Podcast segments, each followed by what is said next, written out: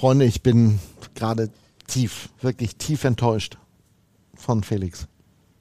Kannst du dir vorstellen, warum ich das sagen muss? Gibt, gibt viele Dinge. Sag einfach irgendeinen. Ja.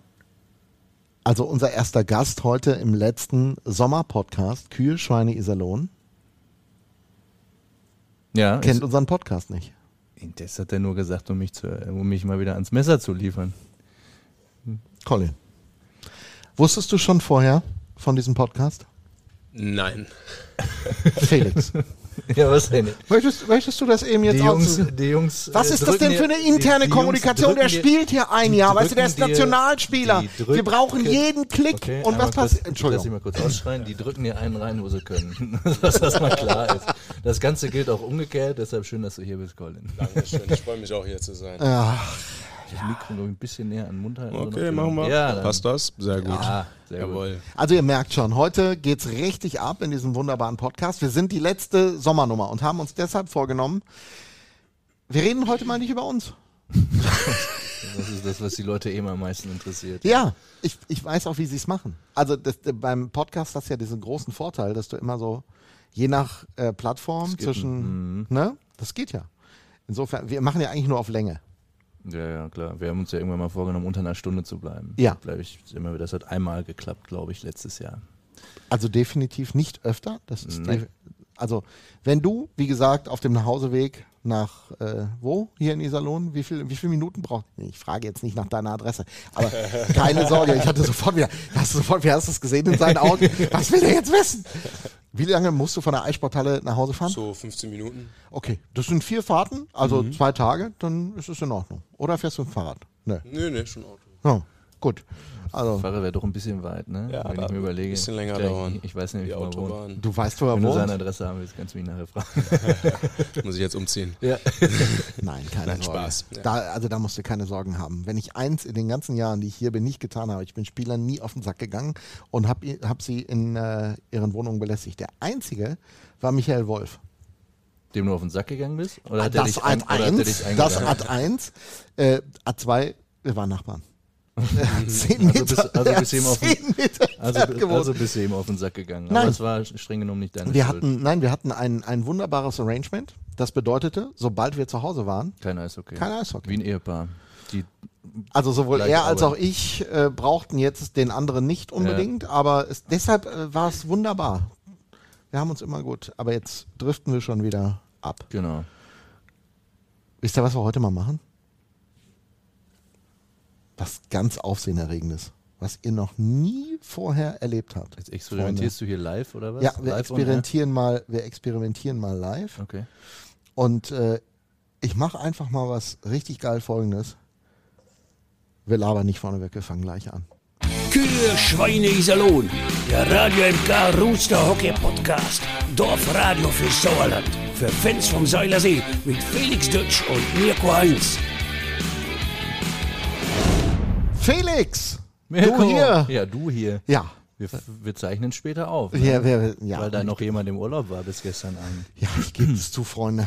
Ich habe den Urlaub verlängert, aber ich hatte auch allen Grund dazu, wie Felix bestätigen wird, ohne die Geschichte zu erzählen. Ja, also umgekehrt würdest du mich jetzt natürlich bis ins Tief in die Detail Scheiße aus, ziehen, natürlich. Kleinste Detail ausfragen, äh, aber das lassen wir jetzt an der Stelle einfach Ja, mal. ich bin jetzt offiziell alt und brauchte die Zeit. Hast du mich eigentlich zum Geburtstag angerufen? Nein. Nein. Habe ich aber schon gesagt, dass ich da unfassbar schlecht drin bin. Glücklicherweise bin ich es auch und ich nehme es dir nicht übel. Ich freue mich ja schon, wenn ich das halbwegs hinkriege, dass ich den Jungs immer pünktlich zum Geburtstag Das hast du einprogrammiert. Weil du das, weil du das zur Saisonbeginn. Ja, manchmal, ja, und das Problem sind die Nachverpflichtungen. Ich sag's dir, wie es ist. ja, Wie bist du mit Geburtstagen, Colin? Äh, die ganz wichtigen sind im Kalender. Daher. Ja, aber da muss man auch Das anrufen, ne? Das darfst du nicht vergessen. Ja, genau. Super, du hast mich auch nicht angerufen. Vielen Dank.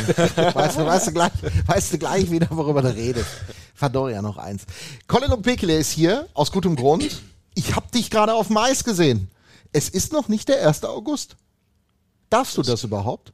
Tja, ist ja freiwillig, ne? Von daher, da dürfen wir das. Also, es wurde Eis zur Verfügung gestellt, was echt super ist, dass wir schon mal, bevor es losgeht, uns ein bisschen eingewöhnen können. Uns äh, neues Equipment, da muss man sich immer dran gewöhnen. Ist dann gut, wenn man da nicht direkt äh, beim ersten offiziellen Training vor den Fans und so weiter, vom Coach, wo man natürlich gute Eindrücke hinterlassen möchte, ähm, dann genau, seine neuen Sachen ausprobieren muss. Und äh, macht auch einfach Spaß, mit den Jungs einfach ein bisschen lockerer, auch ein bisschen zu zocken, einfach wie früher. Und es ist so komisch. Ne? Es erzählte jeder Eishockeyspieler in jeder Vorbereitungsphase, dass es genauso ist. Weil du kriegst neue Handschuhe, du kriegst einen neuen Schulterschutz, Genau, du kriegst eine neue ja, Hose, Schlittschuhe. Schlittschuhe. Ja. Und wie ist es, wenn man da das erste Mal drin steht? Scheiße. Ja, ja, ja, es kann schon wehtun. Gut, und dann muss man es einmal vollschwitzen und dann ist gut. Nein, also wie viele Tage braucht es tatsächlich, bis man dann so ein Ding so wohlfühlend anliegen hat. Es dass kommt- man sagt, stört mich überhaupt nicht mehr? Es kommt ganz drauf an. Also ich persönlich zum Beispiel, ich mag neue Schlittschuhe eigentlich. Die, die tun auf jeden Fall weh, aber ich komme dann relativ gut klar mit denen. Ich mag es, wenn sie hart sind. Aber manche andere Spieler, die ähm, ja, haben das nicht so gerne, die brauchen ein bisschen länger. Manche lieben es und würden am liebsten jeden Tag neue Schlittschuhe anziehen. Es kommt ganz drauf an. In der Regel aber hat jeder Schmerzen irgendwie. Ne? aber man tut sie halt in den Ofen vorher, man äh, passt sie an den Fuß an. Ähm, von daher, das erleichtert alles auf jeden Fall.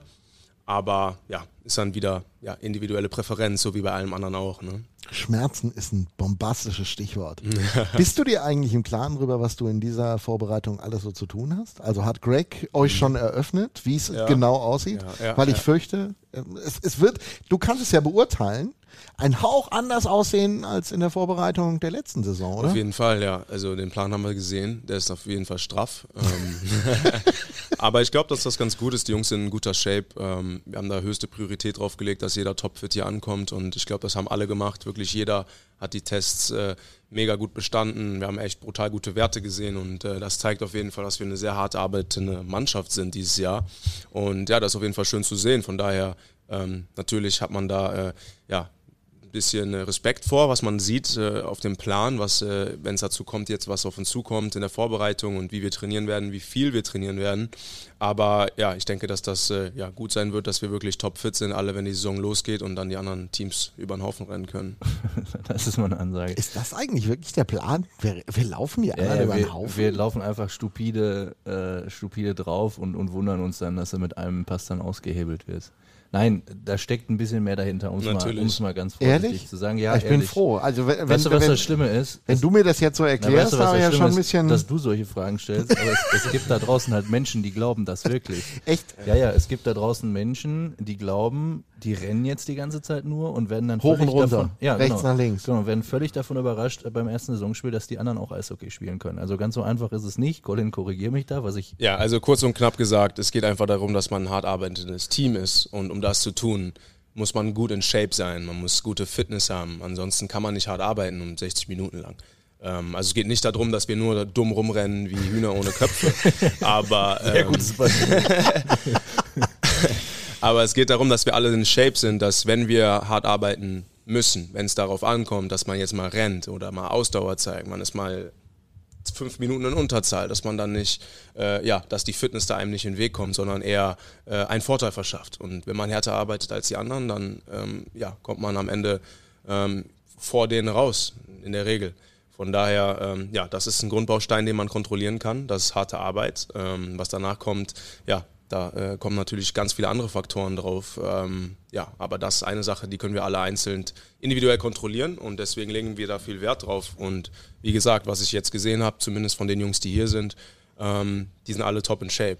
Und das ist auf jeden Fall schön zu sehen und deswegen bin ich auch sehr zuversichtlich. Und ja, das ist jetzt Wie so. viele Jungs sind denn schon da? Also alle Deutschen sind hier. Okay. Die Amis, die kommen alle, ähm, ich glaube am 1. August, so 2. August. Irgendwie Ja, sowas. Jetzt übers Wochenende trudeln die. Genau, die Okay. kommen jetzt nacheinander, kommen die jetzt rein, aber ich meine, ich gehe davon aus, dass die auch gut in Shape sein werden. Ich weiß, der, der, ähm, der Cornell, der war auch immer ein harter Arbeiter, also da mache ich mir überhaupt keine Sorgen. Der Labrie auch, also die Jungs, die ich kenne, die kommen, da weiß ich, die werden auch in Top-Shape sein. Den Rest Ähm, kennst du ja eh noch nicht. Den Rest kenne ich noch nicht, aber ich, aber ich gehe mal davon aus, dass äh, das da auch genauso sein wird oder hoffe ich mal und äh, ja, denke, dass das äh, ja, dann eine hart arbeitende Mannschaft werden wird. Also ich weiß nicht, ich habe es aufgegeben zu zählen. Also ich würde sagen, so die ersten fünf Jahre habe ich das mit dem Eishockey nicht so richtig verstanden. Also von, von 94, wo ich dann wirklich dabei war, mal bis zum Ende des Jahrzehnts. Ich fürchte, dass erst Greg Poss mir so ein paar Dinge dann eröffnet hat, als, äh, als er Trainer geworden ist. Äh, was man so alles braucht. Shape sagst du, ohne Zweifel. Hast du das Gefühl, dass du diesen Shape nicht hattest letztes Jahr? Nee, ich war in sehr guter Shape, würde ich jetzt so behaupten. Also ich lege sehr, sehr viel Wert auf meine Fitness und das schon immer, seitdem ich klein bin. Ich trainiere sehr viel auf Eis und zu Hause. Also das, was du selbst gemacht hast, das war an dem gleichen Punkt mit Zufriedenheit. War es denn auch so? Aber was ist danach passiert? Wir versuchen ja auch so ein bisschen zu, zu erläutern, ohne zu sehr zurückzublicken oder irgendjemandem Vorwurf zu machen, aber immer noch mal zu schauen, okay, was war dann im letzten Jahr gerade an Fitnesszustand der Mannschaft nicht so da? Wenn ich würde jetzt nicht behaupten, Anfang dass das unbedingt jetzt das Problem war. Okay. Aber ähm, ja, da kamen einige verschiedene Dinge dazu. Aber auch wenn das nicht das Problem war, heißt es nicht, dass man das nicht zu seinem Vorteil machen sollte. Mhm. Und genau das machen wir jetzt. Ne? Also ich würde auch sagen, dass wir letztes Jahr einige Spieler hatten, die sehr fit waren.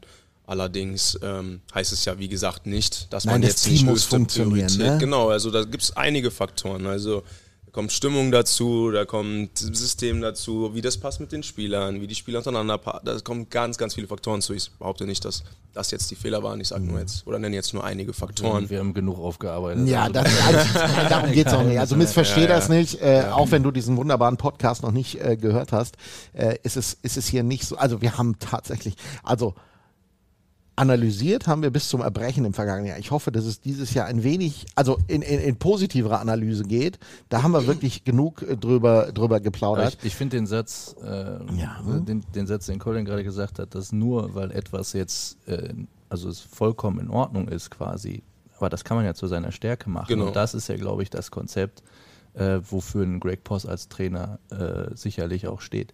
Genau. Und das war sicherlich, und da, da können wir, glaube ich, uns dann auch darauf einigen, nicht die Philosophie letztes Jahr. Da war der Ansatzpunkt vielleicht ein etwas anderer. Genau, ja, das geht ja auch schon los äh, beim Einkauf. Also, dass man halt Spiel, also Spieler zusammenbringt, die wirklich alle harte Arbeiter sind vom, vom Kern her. Ähm, es gibt auch Spieler, das ist auch nicht verkehrt. Es gibt Spieler, die sind halt nur Skill Guys, nur Sniper, die einfach nur schießen können. Und natürlich, es gibt Mannschaften, die wollen sowas, die brauchen sowas. Und ich glaube, dass jetzt anhand der Spieler, die ich jetzt gesehen habe, die unterschrieben wurden, dass jetzt dieses Jahr der Ansatz sein wird, wir wollen harte Arbeiter. Natürlich sollen die auch Skill haben, sollen auch Plays machen können, Tore schießen können. Ist klar, sonst kann man nicht gewinnen. Aber ich glaube, der Kern soll einfach sein, dass wir ein hart arbeitendes Team sind, die gut Schlittschuh laufen können, die mit Speed spielen werden. Und ich glaube, demnach werden wir auch unser System äh, richten. Wie es dann wirklich kommen wird, das kann man nie sagen. ne? Es gibt einige äußerliche Faktoren, Änderungen, die immer wieder kommen. Das äh, ja, habe ich jetzt in all den Jahren, die ich jetzt dabei bin, gemerkt, dass sich einiges immer wieder ändert und man muss schauen, was klappt. Aber ich glaube, dass das jetzt erstmal der Ansatz ist, den wir jetzt hier ähm, angehen werden und dann schauen werden, ob es klappt. Und ja, von da werden wir dann gehen. Wir brauchen nicht drüber reden, dass am Ende, du, und du hast das gerade angedeutet, vor allen Dingen eins ein ganz wichtiger Faktor ist, dass der eine für den anderen einsteht. Das passiert dann mit all dem, was er drauf hat, also Shape, mit den Skills, die er hat, alles, was man braucht. Vor allen Dingen dann, wenn man sich so eine, so eine Mannschaft wirklich backt und die dann wirklich funktioniert. Gab es ein Jahr, wo du sagen würdest in deiner Karriere, egal bei welchem Verein, einfach erzählen, ja, da war es einfach mega. Und das war der Grund. Vielleicht auch, wie haben wir es erreicht? Auf jeden Fall. Also zum Beispiel in 2016, wo ich ähm, in den USA war, mein erstes Jahr, ähm, da bin ich zu einer Mannschaft gekommen, die seit elf Jahren nicht in den Playoffs war und äh, die waren so in Anführungszeichen die Loser ähm, in, in der Liga. Und ähm, natürlich, dann kommen natürlich nicht so die Topspieler da gerne hin und es ist schwieriger, die Leute halt ähm, zu bekommen. Und wir waren einfach so eine geile Truppe, wo es wirklich äh, darum ging, dass jeder füreinander eingestanden ist und dass jeder füreinander gekämpft hat. Und am Ende sind wir in die Playoffs gekommen, haben eine super Saison hingelegt. Äh, alle waren sehr stolz auf uns. Äh, leider ging es dann in den Playoffs nicht weit, weil wir direkt dann gegen den Antieren oder gegen den dann äh, damaligen Champion dann gespielt haben. Äh, haben dann knapp verloren in den Playoffs, aber trotzdem waren wir alle einfach stolz aufeinander. Es ging weniger um Konkurrenzkampf, es ging mehr darum, einander zu helfen und das war eine mega Erfahrung auf jeden Fall. Sowas wünscht man sich natürlich. Ne? Da hat man Gänsehaut, wenn man darüber nachdenkt. Das sind Freundschaften, die ein Leben lang anhalten. Und da hat aber einfach wirklich, wie gesagt, alles gestimmt. Jeder, der da war, der war einfach dankbar für, für die Chance. Jeder, der da war, war dankbar füreinander, dass man auch füreinander da war, weil das sind einfach ein Haufen Teenager, die von überall auf der Welt kommen, die in einem Land sind. Jetzt bei mir zum Beispiel, wo ich nichts vom, noch nie da war vorher, ohne Familie, ohne irgendjemanden. Und dann hast du halt die Jungs, die für dich da sind und es hat einem natürlich dann eine Menge Stärke gegeben, eine Menge Motivation gegeben. Ähm, ja, da war es weniger, oh, ich habe zwei Minuten zu wenig gespielt oder der eine sagt, oh, wieso war ich nicht im Powerplay, sondern da ging es wirklich darum einfach, ey, wir haben Spaß hier, wir sind füreinander da, man trifft sich außerhalb vom Eishockey, man hat nur einander. Das heißt, es war so eine richtige Familie. Und ähm, natürlich ist das im Profi-Eishockey anders, äh, brauchen wir gar nicht drüber reden. Ähm, da ist natürlich mehr, da geht es um Verträge, da ist Geld involviert und wenn wir ganz ehrlich sind, sobald Geld involviert ist, ändern sich Dinge, ändern sich Leute. Aber nichtsdestotrotz kann man trotzdem zu diesen charakterlichen äh, Miteinander kommen.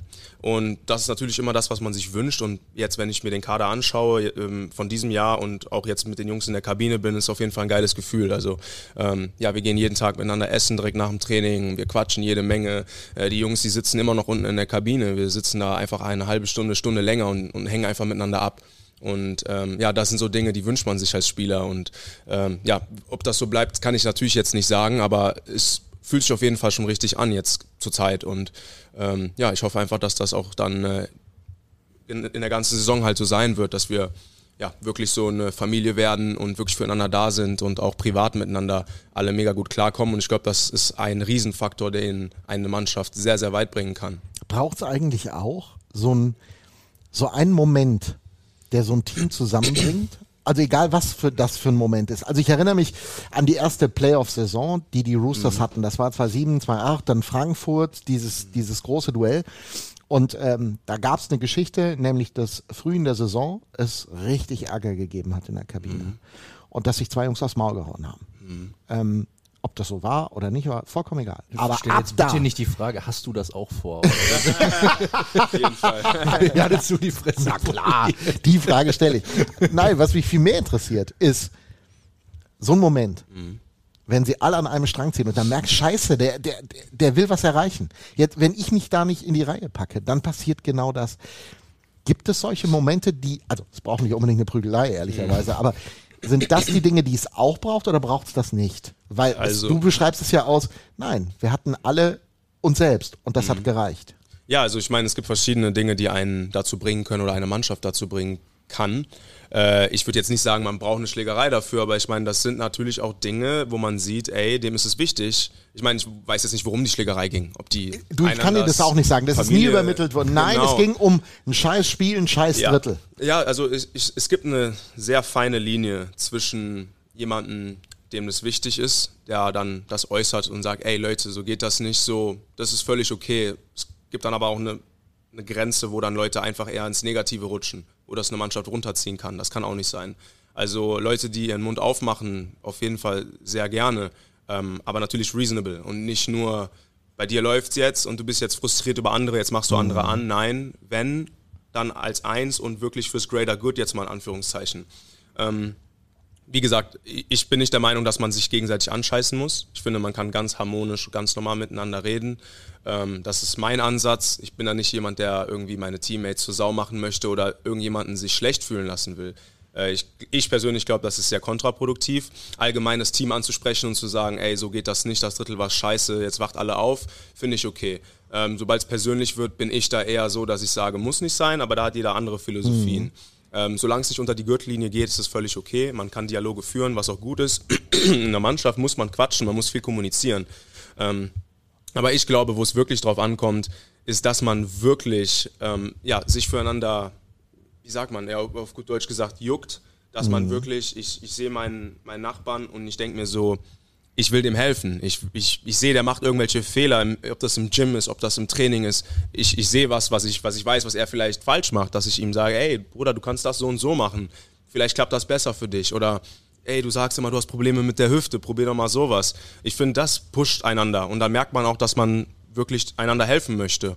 Und wie gesagt, also es gibt natürlich immer Konkurrenzkampf. Jeder spielt auch für Verträge. Ich meine, wir machen das als Unterhalt. Das ist ja unser ist Leben. Job, ja. Das ist unser also, Job, das darf man auch nicht vergessen. Genau. Es ist auch unser Job. Aber ich finde, man sollte einfach in dem Sinne, wenn es jetzt um Geld und Job und Verträge geht, sollte man sich einfach auf sich selber fokussieren und nicht gucken, was macht der links, was macht der rechts, oh nee, blöd, der hat jetzt zwei Tore mehr oder was auch immer, sondern man sollte in dem Bezug sich auf sich fokussieren und auch einander helfen möchten, weil das bringt einen dann auch weiter, wenn die anderen dir auch helfen möchten.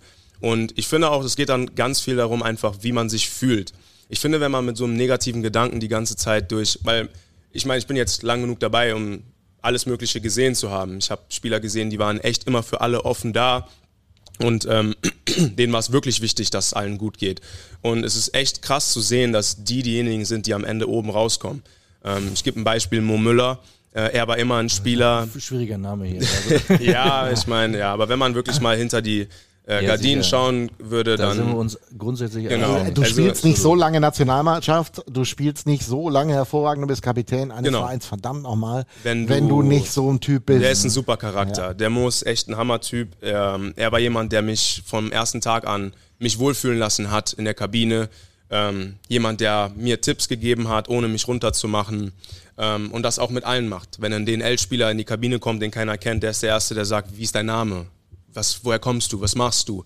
Und ich finde, ich finde es echt krass zu sehen, dass jemand, der auch an sich so, der hat sehr viel Selbstkritik und das habe ich von ihm gelernt. Das war wirklich, dass er sich selber kritisch ähm, anschaut und andere aufbauen möchte und trotzdem kommt er dann on top raus, obwohl er die ganze Zeit seinen, in Anführungszeichen, Konkurrenten ja weiterhilft. Und das ist so, diese positive Energie, die er rausbringt, die kommt wieder zurück.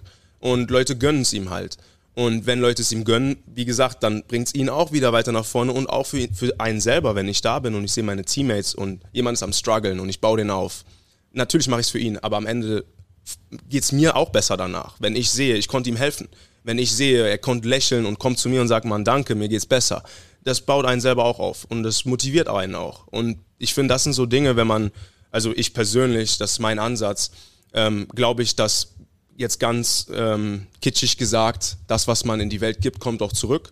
Und das hat einige verschiedene Gründe. Und ich finde, dass wenn man so eine Philosophie oder mit so einer Philosophie daran geht an die ganze Sache mit der Mannschaft, dass man sich gegenseitig die ganze Zeit pusht, gegenseitig die ganze Zeit aufbaut und nicht denkt, oh, ich hoffe, derjenige macht einen Fehler, damit ich danach besser. Das klappt nicht. Das sind die ganze Zeit diese negativen Energien, diese negativen Gedanken und die kommen auch zurück. Man ist die ganze Zeit nur fokussiert, was macht der andere und das wird einen selber auch runterziehen.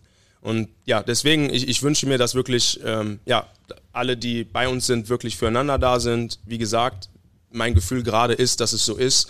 Ähm, die Jungs, die jetzt da sind, wie gesagt, wir verbringen jede Menge Zeit miteinander, wir, wir quatschen viel miteinander. Ob wir dieselbe Position haben oder nicht, spielt keine Rolle. Und dann auf dem Eis regelt das den Rest. Hilft es auch, dass viele von den Jungs, jetzt gar nicht uns, aber sich selbst was zu beweisen haben. Also, nehmen wir nur mal Charlie Janke, verletzt gewesen, letztes Jahr. Scheißzeit gehabt, wirklich eine Scheißzeit. Aber ein Spieler, über den man in Nürnberg gesagt hat, Mist, dass er weg ist, weil der hätte uns auch in Zukunft weitergeholfen. Mhm. Cedric Schiemens. Eine problematische Hauptrunde gespielt, Playoffs, richtig gut, weil er auch durfte, ich betone durfte.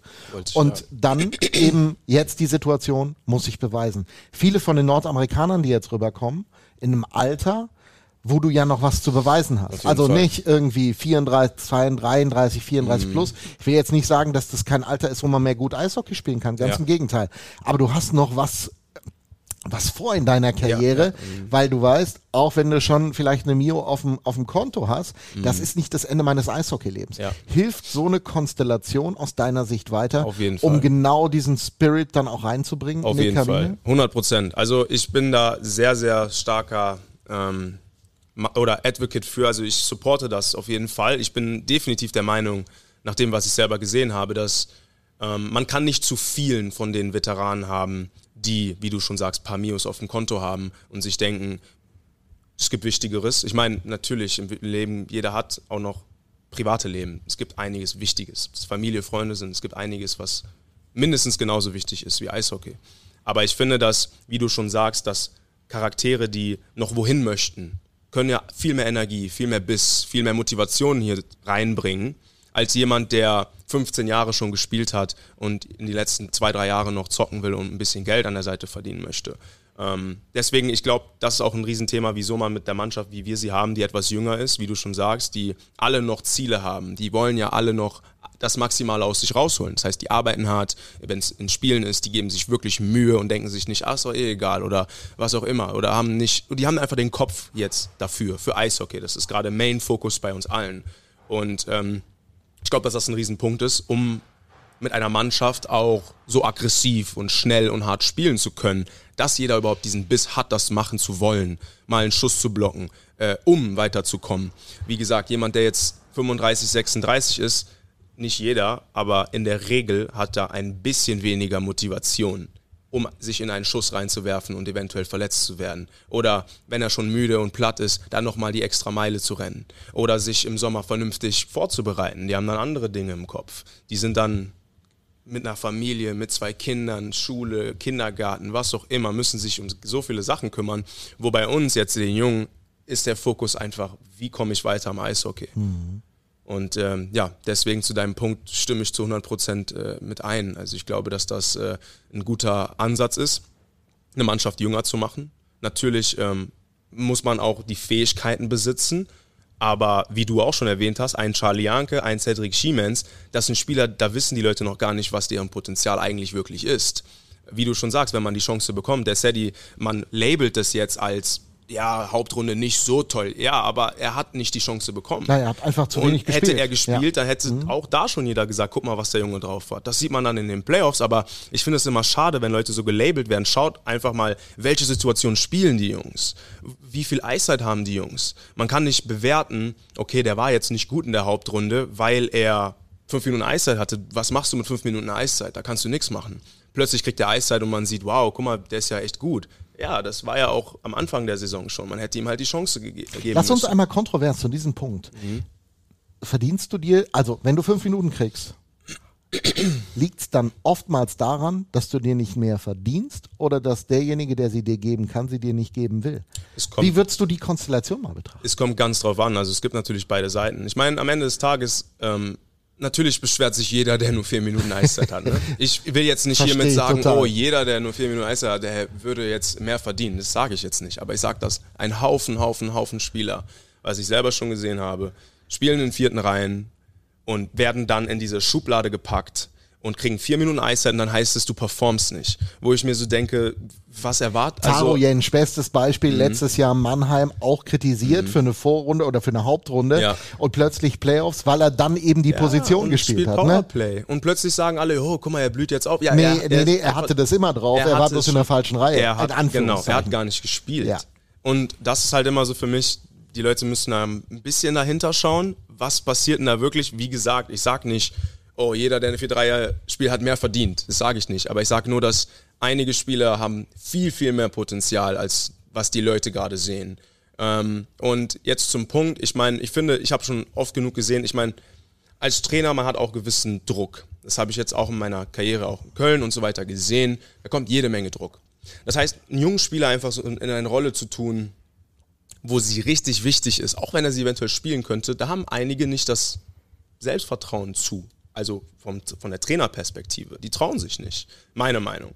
Ähm, wir haben letztes Jahr gesehen, Greg hat es anders gemacht. Der hat die Jungen gepusht, in Anführungszeichen. Ich finde, die haben danach super gespielt. Also wenn ich jetzt von Machi, ähm, Broda, von dieser ganzen, von der ganzen Reihe, die haben alle, die sind alle aufgeblüht. Weil die dann die Chance bekommen haben. Am Anfang hatten die nur wenig Eiszeit, da kam auch zu viel Shit dann von außen auf die drauf. Oh, hier ein Tor kassiert, dann ist man down. Plötzlich kommen die in Reihen mit anderen, spielen mehr und jeder denkt sich, wow, guck mal, und Machi schießt ein Tor nach Tor nach Tor. Und ich denke mir, ja, ich habe das im Training die ganze Zeit schon gesehen, dass er das drauf hat. Aber man muss die Leute natürlich mal freilassen, die Leine einfach mal ein bisschen lockerer lassen. Spielt mal, traut euch, gebt denen ein bisschen Selbstvertrauen. Die haben den Skill, die haben die Fähigkeiten, die hätten auch den Kopf, aber die brauchen halt diesen gewissen Support. Und deswegen ist für mich ganz wichtig, ähm, ja, dass, oder, oder deswegen versuche ich Leuten in dieser Situation, weil ich selber drin war, ich, ich war in Köln, ich hatte einen super guten Anfang der Saison gehabt, ähm, bin mit 19 zur Nationalmannschaft eingeladen worden, habe super gespielt, also so die besten Spiele, die ich bisher gespielt hatte, kommen wieder und wurde gebencht. Und dann ist natürlich auch so, man ist da natürlich down, man kommt in so ein Loch, man denkt sich so, boah, habe ich das jetzt verdient oder hä? Und ganze Zeit so viel Neues von außen und man mhm. denkt sich so, was soll ich denn machen? Ich arbeite doch hart, ich reiß mir den Arsch auf, ich habe doch gut gespielt. Trotzdem kriegst du nicht, was du denkst, in Anführungszeichen, du verdienst was ich da halt dann, wenn ich Leute in dieser Situation sehe, versuche denen einfach zu vermitteln, ist einfach, ey, geh nicht zu kritisch mit dir selber um. Das ist manchmal so. Da ist auch viel Druck auf anderen Positionen, den du gerade eventuell nicht siehst. Du musst deren Lage auch verstehen.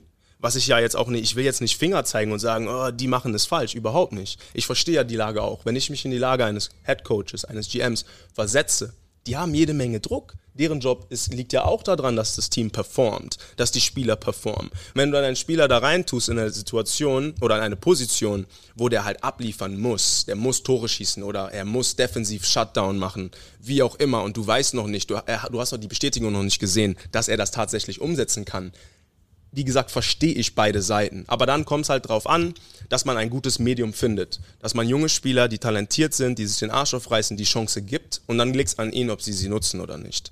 Ich finde, man sollte die in Positionen tun, wenn es die Option gibt gerade.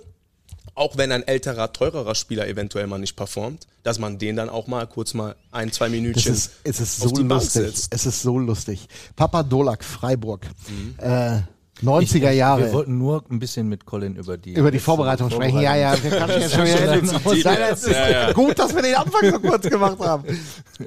Ganz lustige Geschichte. Also Iserlohn Freiburg, äh, zweite Liga Nord, mhm. Aufstiegsplayoffs. Ähm, und da gab es zwei Jungs. Oleg Snarok sagte natürlich was. Pavel Gajdarov. Zwei Jungs, der eine war dann irgendwann äh, russischer Nationaltrainer, was aus dem Gaidarov geworden ist, weiß ich gar nicht. Und da war es immer Papa Dolak, ja, also ne, hatte dann immer einen Jungen dabei, Richard Bares oder wer auch immer, spielte an der Seite dieser beiden erfahrenen Jungs. Und du sagtest das ja auch gerade in deiner Antwort. Warum soll nicht? Es ist ja so angedacht, mhm. dass zum Beispiel Marcel Barinka in diesem Jahr eine Rolle übernimmt, die vielleicht auch ein älterer deutscher Spieler übernehmen könnte. Mhm. Du weißt auch aus Köln, was der bieten kann mhm. äh, nach einem schwierigen Jahr letzte Saison. Interessant ist diese Konstellation, dass man wirklich nicht draus gelernt hat. Also, dass die Fähigkeit, nimm mal zwei exzellente Jungs, mhm. die es wirklich können und pack mal einen. Jungen dabei mhm. und guck mal, was draus wird. Und ja. der muss natürlich die Skills mitbringen, ist gar Klar, keine Frage. Ja, ja. Und das wird ähm, bei Barinka sicherlich der Fall sein, dass er diese Skills mitbringen kann. Aber dass wir darüber reden, dass man auch aus das, was damals Thema war, vor 20 Jahren, heute immer noch zum Thema macht mhm. und man nicht draus gelernt hat, finde ich immer wieder faszinierend, wenn du so lange in diesem Sport hängst und auch im deutschen Sport, dass das immer noch so ist. Aber jetzt, was, was glaubst du, wo dieser Mechanismus herkommt? Weil ich, ich habe auch die Erfahrung gemacht, es ist ja Schiss letztlich. Ne? Ja. Du, du ähm, bist dann doch am Ende des Tages, ah, okay, Importspieler, Erfahrung genau. und so weiter und genau. so fort. Und wenn man mal ganz ehrlich ist, jetzt äh, auch fernab von hier, aber wenn man auch mal links und rechts über den Tellerrand rausholt, meistens kriegst du vielleicht dann gar nicht mal das, was du, was du dir vielleicht erwünscht hast, mhm. sondern irgendwie nicht das allerletzte Hemd, was du von den Jungs gekriegt hast. Ja. Woran liegt das aus deiner Sicht? Das ist wirklich, Mirko sagt es ja, seit 20, 30 Jahre ist mhm. es, oder wahrscheinlich seit, seit es Sport gibt, ist das ein Mechanismus. Wahrscheinlich ist es so, aber das Beispiel fällt mir halt immer ein, weil, weil da hast du diese, diese, genau das gesehen. Junger Spieler, talentiert, neben zwei mega erfahrenen, mhm. gut, auf dem Flur in der Drittelpause rauchenden Jungs, aber scheißegal. ja, wahrscheinlich noch mitgeraucht. Das war einfach eine andere Zeit. Das könntest du heute nicht mehr machen. Ja, also zu dem Mechanismus, ich, wie gesagt, ich will jetzt erstmal nur kurz klar machen, ich rede jetzt nicht von hier intern, ich will jetzt nein, nein, verallgemeinern, nein. nur Absolut. dass es klar das ist. Das aber haben wir jeder, sehr deutlich jeder, verstanden. Genau. Da macht ihr keine Gedanken. Ja, ja, nee, weil bei sowas kann man immer... Du siehst es immer, jeder, der Sport verfolgt, ist, egal was, Fußball, genau, Handball, egal welche Sport. Eishockey, scheißegal, und ich kann ja auch, immer wieder dieser Genau, und ich kann ja auch sagen, woran das liegt. Und zwar, wenn jemand eine Entscheidung trifft und es ist ein Haufen Geld mit dem Spiel und dieses Geld, was du jetzt investiert hast, produziert nichts für dich dann war das ein schlechtes Investment in Anführungszeichen. Und wer kriegt dann den Shit? Derjenige, der die Entscheidung getroffen hat. Das heißt, jemand, der nicht viel kostet, muss ja auch nicht viel zurückzahlen. Ja, wenn wir jetzt mal nur von Zahlen und Rendite in Anführungszeichen sprechen. Ist ein ganz simples Prinzip. Das ist so wie bei einem Hedgefondsmanager, der Investments für jemanden macht. Du jede Menge Geld investierst, erwarten die auch mehr Geld zurück. Investierst du wenig, erwarten die wenig zurück. Wenn jetzt jemand kommt, kommt ein junger, vielleicht sogar aus der eigenen Jugend und der verdient noch nicht viel, kostet also nicht viel, wird nicht viel von erwartet. Und dann ist da jemand Teures, der aber nicht performt. Dann pushst du denjenigen, der teurer war, damit du ja zeigen kannst, ich habe eine gute Entscheidung getroffen. In der Regel. Ich finde, die Leute, die das eben nicht tun, sind die, die am Ende halt denjenigen spielen lassen, der es verdient hat, der performt, die werden am Ende auch on top sein. Aber ich sage, dass es da zu diesem, was du nennst, Schiss kommt die haben Schiss, dass deren Entscheidung falsch war. Und ich finde, wenn man das ein, etwas rausnehmen würde, dass es weniger um Zahlen geht und was verdient wer und der muss dann auch am meisten spielen, sondern ja, da ist jemand, wir erwarten viel von ihm, der war teuer, natürlich geben wir ihm natürlich die, die Rolle und die Chance, für die wir vorgesehen haben. Aber wenn er sie nicht nutzt und jemand anderes zeigt uns aber, dass er sie nutzen könnte, und besser performt, dann sehe ich keinen Grund, denjenigen dann weiterhin weniger spielen zu lassen. Das Fußball ist, Handball ist, Basketball ist, Eishockey, das spielt keine Rolle. Welche Rolle spielen die Medien in diesem Kontext? Also einiges. Ich meine, das ist alles Social Pressure. Das ist, kommt alles von außen. Weil wenn von außen kommt, ah, der ist kacke und der ist kacke, aber der ist ja viel besser und die müssen natürlich und dann hören das die Leute, die was zu sagen haben, die sind dann unzufrieden, das geht dann immer weiter und höher und höher und höher bis zu demjenigen, der letztendlich die ganzen Entscheidungen trifft. Und der sagt dann, du, das war eine dumme Entscheidung, alle sagen das, der hat performt nicht und dann werden die natürlich gepusht, damit du selber deinen Job behältst. Wie gesagt, deswegen habe ich eben bei meinem ganz ersten Beispiel gesagt, sobald Geld ins Spiel kommt, ist das ganze Ding anders. Weil in der Jugend gibt's das nicht. Da ist nicht Einkaufen und Geld und was auch immer. Du rekrutierst einfach ein paar Spieler. Habt ihr Bock vorbeizukommen? Wir wollen euch besser machen. Alle kommen und der, der besser spielt, der spielt. Der kriegt mehr Eiszeit. Einer performt nicht, raus. Das ist anders im Profibereich, weil es um Geld geht, weil es um Entscheidungen geht, die jede Menge ein oder jede Menge kosten, ganz einfach, zu, ganz einfach zu sagen. Die sind teuer. Und wenn du das Geld in den Sand setzt, hast du einen schlechten Job gemacht. In deren Augen. Wie gesagt, ich Ja, persönlich sehe das anders. Ich denke, wenn man einen Fehleinkauf in Anführungszeichen macht, wenn man das jetzt so labeln möchte, wie die Leute das jetzt sagen würden, soll man dazu stehen und dann einfach adjusten. Jemand ist billiger, aber spielt besser, du kriegst die Rolle. Wenn er jetzt auch nicht performt, nächster, ganz simpel. Einfach, wer spielt am besten, wer gibt sich am meisten Mühe, wer will lernen, wer will weiterkommen, dem gebe ich die Chance, ganz simpel. Und da sollte man Emotionen und Eigeninteresse rausnehmen und dann ko- bekommt man am Ende auch am meisten, weil dann hast du als Team Erfolg. Das ist so meine Philosophie, wie ich den Ganzen angehen würde. Wie gesagt, ich hatte das Gefühl, dass das letztes Jahr auch tatsächlich so umgesetzt wurde. Ähm, anfänglich nicht wirklich, also jetzt bezüglich von Spielzeit, da war das wirklich alles noch in Stein gemeißelt. Der verdient so viel, der spielt jetzt die ganze Zeit. Am Ende, der Greg kam rein, hat er erstmal einen Dorgewins als Beispiel einfach mal auf die Bank gesetzt. Ne? Also jetzt sage ich nicht, oh, Dorgewins hätte sitzen müssen. Nein, ich meine, ich fand ihn persönlich gut. Aber was ich nur sage, ist, das war ein Zeichen. Das war alles. Es war nur ein Zeichen. Es ging nicht darum, wir brauchen dich nicht oder wir können andere mehr gebrauchen. Nein, wir brauchen den Jungen auf jeden Fall. Er war ein guter Spieler. Was man jetzt von außerhalb denkt, spielt keine Rolle. Er war ein guter Spieler. Wir brauchen ihn natürlich. Da ging es einfach nur ums Zeichen. Wenn du nicht arbeiten möchtest, kommst du auf die Bank, egal wer du bist. Und was hat man gesehen danach? Der kam wieder und hat performt. Deswegen, ich finde, das sind so Kleinigkeiten, was etwas viel Größeres ist, als was man denkt. Am Ende, weil jeder dann gesehen hat, oh shit, ich muss mir den Arsch aufreißen, egal wer ich bin. Und jeder Junge wusste, guck mal, ich habe ich gearbeitet, arbeite, wenn ich genau. richtig acker, kriege ich da diese Eiszeit, ich krieg die Chance. Nicht, ich arbeite und arbeite und arbeite und du kriegst die ganze Zeit nichts dafür. Wie lange macht man sowas mit? Nicht lange. Irgendwann denken die Jungs, boah, und die kapitulieren. Man muss mental brutal stark sein für sowas. Das ist echt jede Menge Pressure und Stellt euch mal vor, ihr reißt euch die ganze Zeit den Arsch auf. Ihr habt seitdem ihr klein seid dieses eine Ziel. Ihr reißt euch den Arsch auf, ihr reißt euch den Arsch auf und ihr kriegt die ganze Zeit nichts dafür zurück.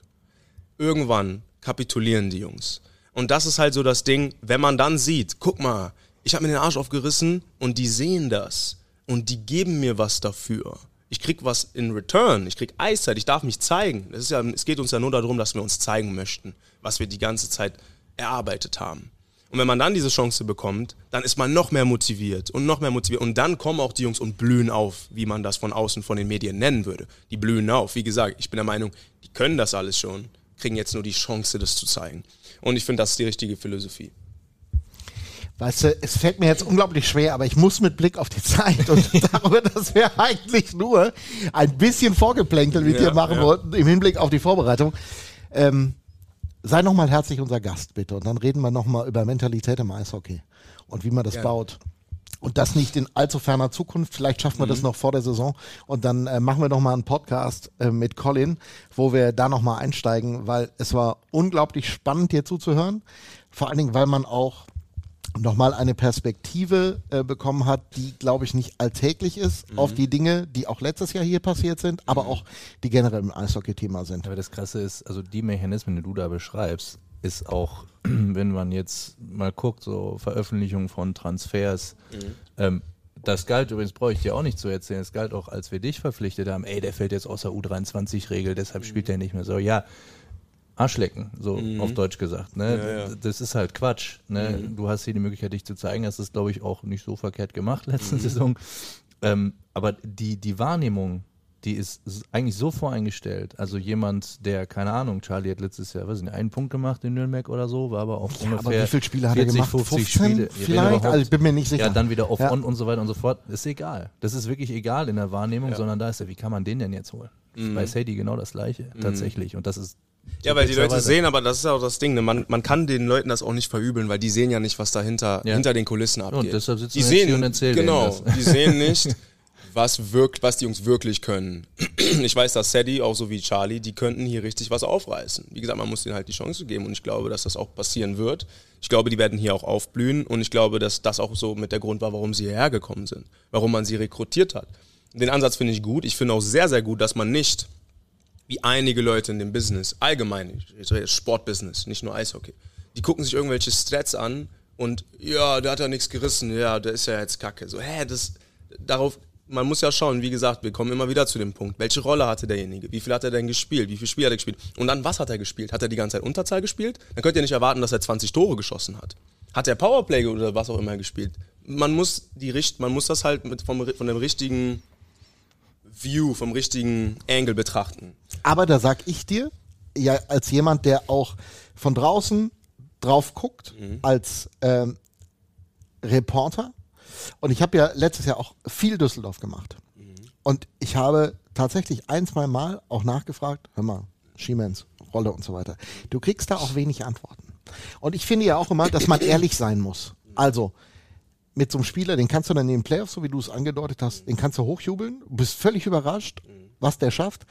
Aber, und das sage ich nur, nur auch nochmal aus dieser Medienbrille, du kriegst auch zu wenig Infos. Und das liegt auch ein bisschen an euch. Weil, wenn du ein normales Gespräch mit mir führst und wir jetzt nicht mal die Zeit haben, so lange drüber zu plaudern, lässt du mich vielleicht auch gar nicht diesen Blick, den ich jetzt mal bekommen habe in diesen 40 Minuten von dir bekommen, und auch da, A, deine Sichtweise nicht und du lässt mich auch nicht, was ich natürlich verstehen kann, so ein bisschen hinter die Kulissen gucken, wie du mit deiner Zeit zufrieden bist. Geht gar nicht. Können wir nicht machen, wenn wir drei Minuten haben, unten im Ja, ja, Kabinengang klar. und quatschen. Der sagt doch nicht zu irgendeinem so Magenta-Onkel, boah, Nein, das ist richtig das- scheiße hier. Nein, nein, nein, nein, nein. Das, ich meine das auch gar nicht, sondern einfach nur, Alter, wie fühlst du dich? Diese Frage habe ich noch nie oder ganz Ja, aber ich selten sag, dir, ich gestellt. sag dir ganz ehrlich, bei uns Spielern ist halt auch so, dass ich jetzt gerade überhaupt so viel preisgebe, in Anführungszeichen. Liegt Oder natürlich meine an uns Gedanken- beiden und der hervorragenden Natürlich Atmosphäre liegt dieses auch Podcasts. an euch, aber ich muss halt auch ganz ehrlich mal sagen, wenn ich das jetzt mal so sagen kann, wir haben auch nicht das Gefühl, dass man sowas sagen darf. Also ich zum Beispiel denke mir jetzt gerade, können wir das überhaupt ausstrahlen, was ich hier gerade sage?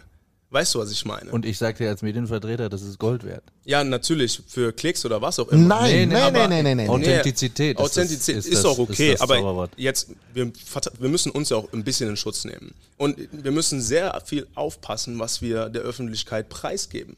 Und das wird uns, seitdem wir klein sind, auch so eingetrichtert. Und deswegen sind so gewisse Dinge, man ist einfach vorsichtig. Glaub mir, viele, Und da viele, bist du noch in der Sportart unterwegs, die in Ordnung ist. Weil im Eishockey ist es noch so. Das ist klein, da kennt man sich auch ein bisschen und man weiß auch vielleicht dem einen oder anderen was zu sagen, weil du ganz genau weißt, okay, der behält es vielleicht auch mal für sich, wenn man sich öffnet. Oder der weiß das auch richtig einzufahren. Wenn du da in der Fußball-Bundesliga unterwegs bist oder noch drüber hinaus, ist das eine völlig andere Ja, Situation. ja. Deswegen, wie gesagt, also wenn es zu Medienöffentlichkeit und Informationen preisgeben geht, wird uns halt beigebracht oder ja, wissen wir, dass wir da ganz vorsichtig sein müssen. Entweder es sagt dir vorher jemand oder du lernst es im Zweifel auch mal auf die harte Tour. Dann, Genau. Ne? Dann Ja, man macht was, man gibt was Ja. preis und man kriegt Ärger. Das ist halt, wie gesagt, wie Social Media. Man postet was oder man zeigt was von sich und man kriegt Ärger dafür. Und dann hat Mhm. man da keinen Bock mehr drauf. Um das jetzt ganz ehrlich mal zu sagen. Und das sind natürlich gewisse Dinge. Ich bin gerade hier sprachlustig, habe gerade Lust zu reden, deswegen quatsche ich jetzt so mit euch. Nee, aber wie gesagt, ähm, ich finde, das sind halt einfach so gewisse Dinge, die sollte man oder die sollte die Öffentlichkeit auch irgendwie mal ein bisschen verstehen oder wissen, was da alles so hintersteckt. Ähm, ja, Ich mir ist es. Ich finde es brutal wichtig. Also klar, ich verstehe jetzt immer wieder deine Sichtweise, eure Sichtweise. Ich meine, das ist ja das, womit ich mich auch tagtäglich natürlich beschäftige. Mirko ja letztlich auch. Ähm, vielleicht auch, wenn die Kamera aus ist äh, oder das Mikro aus ist in dem einen oder anderen Gespräch dann auch nochmal. Ähm, ich finde es trotzdem unglaublich wichtig, sowas noch viel, viel mehr nach außen zu tragen und einfach, also die, die grundsätzliche Problematik ist eben die, du hast schnell mal die Statistiken aufgerufen, hast es dir schnell mal angeguckt Genau. und so weiter. So, du sprichst jetzt hier eine knappe Dreiviertelstunde. Das Problem ist, ein Großteil wird es auch nicht äh, sich in Gänze anhören, aber die, die es sich anhören. Und Ja, ja, ich glaube, klar. das sind auch die Leute, wo du sagst, die kann man dann auf die Art und Weise auch mitnehmen. Und Ja. der Rest, bei allem Respekt, das muss man auch lernen, das geht links rein und rechts raus. Ja. Das ist Naja, immer so. also Weil da muss man wirklich sagen, die haben in dem Moment, wo wir über solche Sachen reden, keine Ahnung davon. Nein, ja? die Wahrnehmung. Also es gibt halt immer, ich habe mir eins zu meiner Maxime gemacht. Es gibt einen Menschen, Colin Ukbekele, also, und den kann ich nicht angreifen, weil der ist, wie er ist.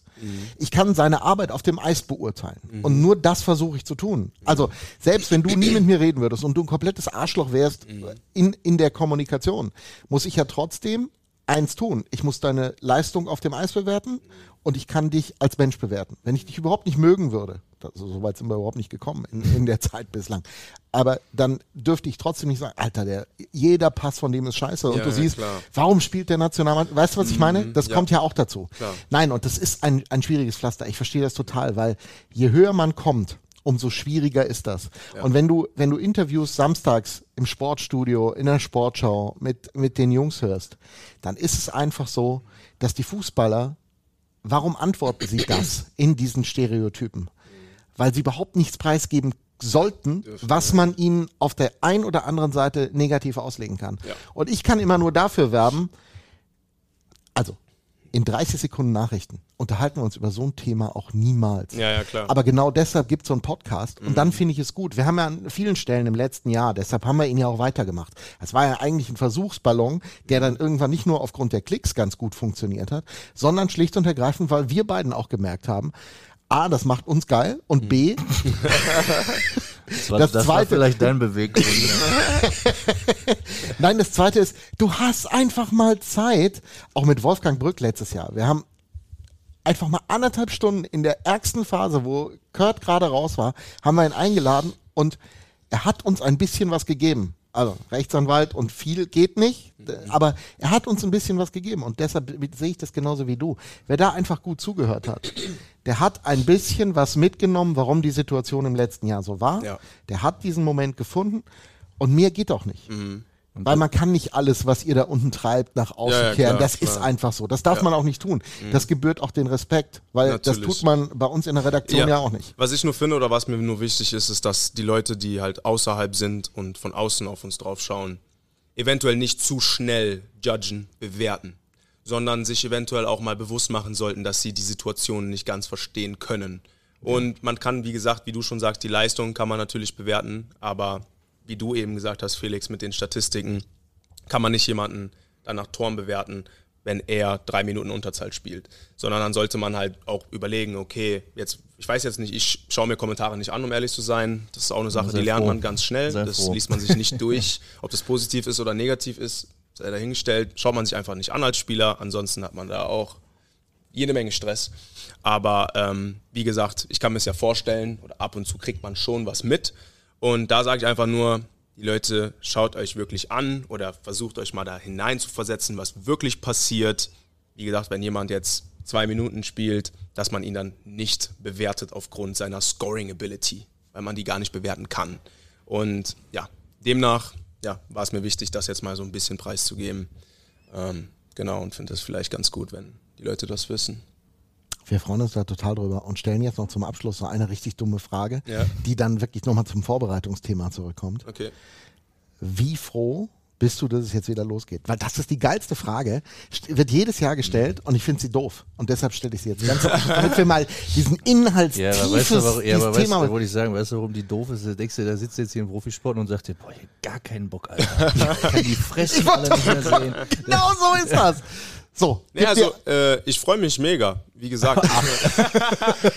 Was eine Antwort. Habt ihr nicht mit gerechnet, ja, oder? genau, nee. Ja, Nee, aber um, kommt ich, überraschend. ich meine, ja, wie ihr schon sagt, ich meine, um ganz ehrlich zu sein, natürlich gibt es Momente in der Saison, wo man echt platt ist und sich denkt, boah, Urlaub könnte ich gebrauchen. es ist ein anstrengender Job, braucht man nicht drüber diskutieren. Und mal hat man auch nicht äh, 100% Motivation oder was auch immer. Aber wenn man jetzt, wie, wie jetzt gerade, also vier Monate kein Eishockey, da merke ich immer wieder, und das ist mir dann auch in der Saison, wird mir das bewusst, wenn man an diese Punkte kommt, wo man gerade ein bisschen müde ist, man hat irgendwo Schmerzen, man denkt sich, oh, jetzt wieder acht Stunden im Bus. Das sind natürlich Dinge, egal was man macht, es gibt immer auch solche Seiten. Aber da versuche ich mir immer wieder klarzumachen, ey, wenn du drei Monate im Sommer bist, dann hast du einfach die Schnauze voll und willst endlich wieder aufs Eis.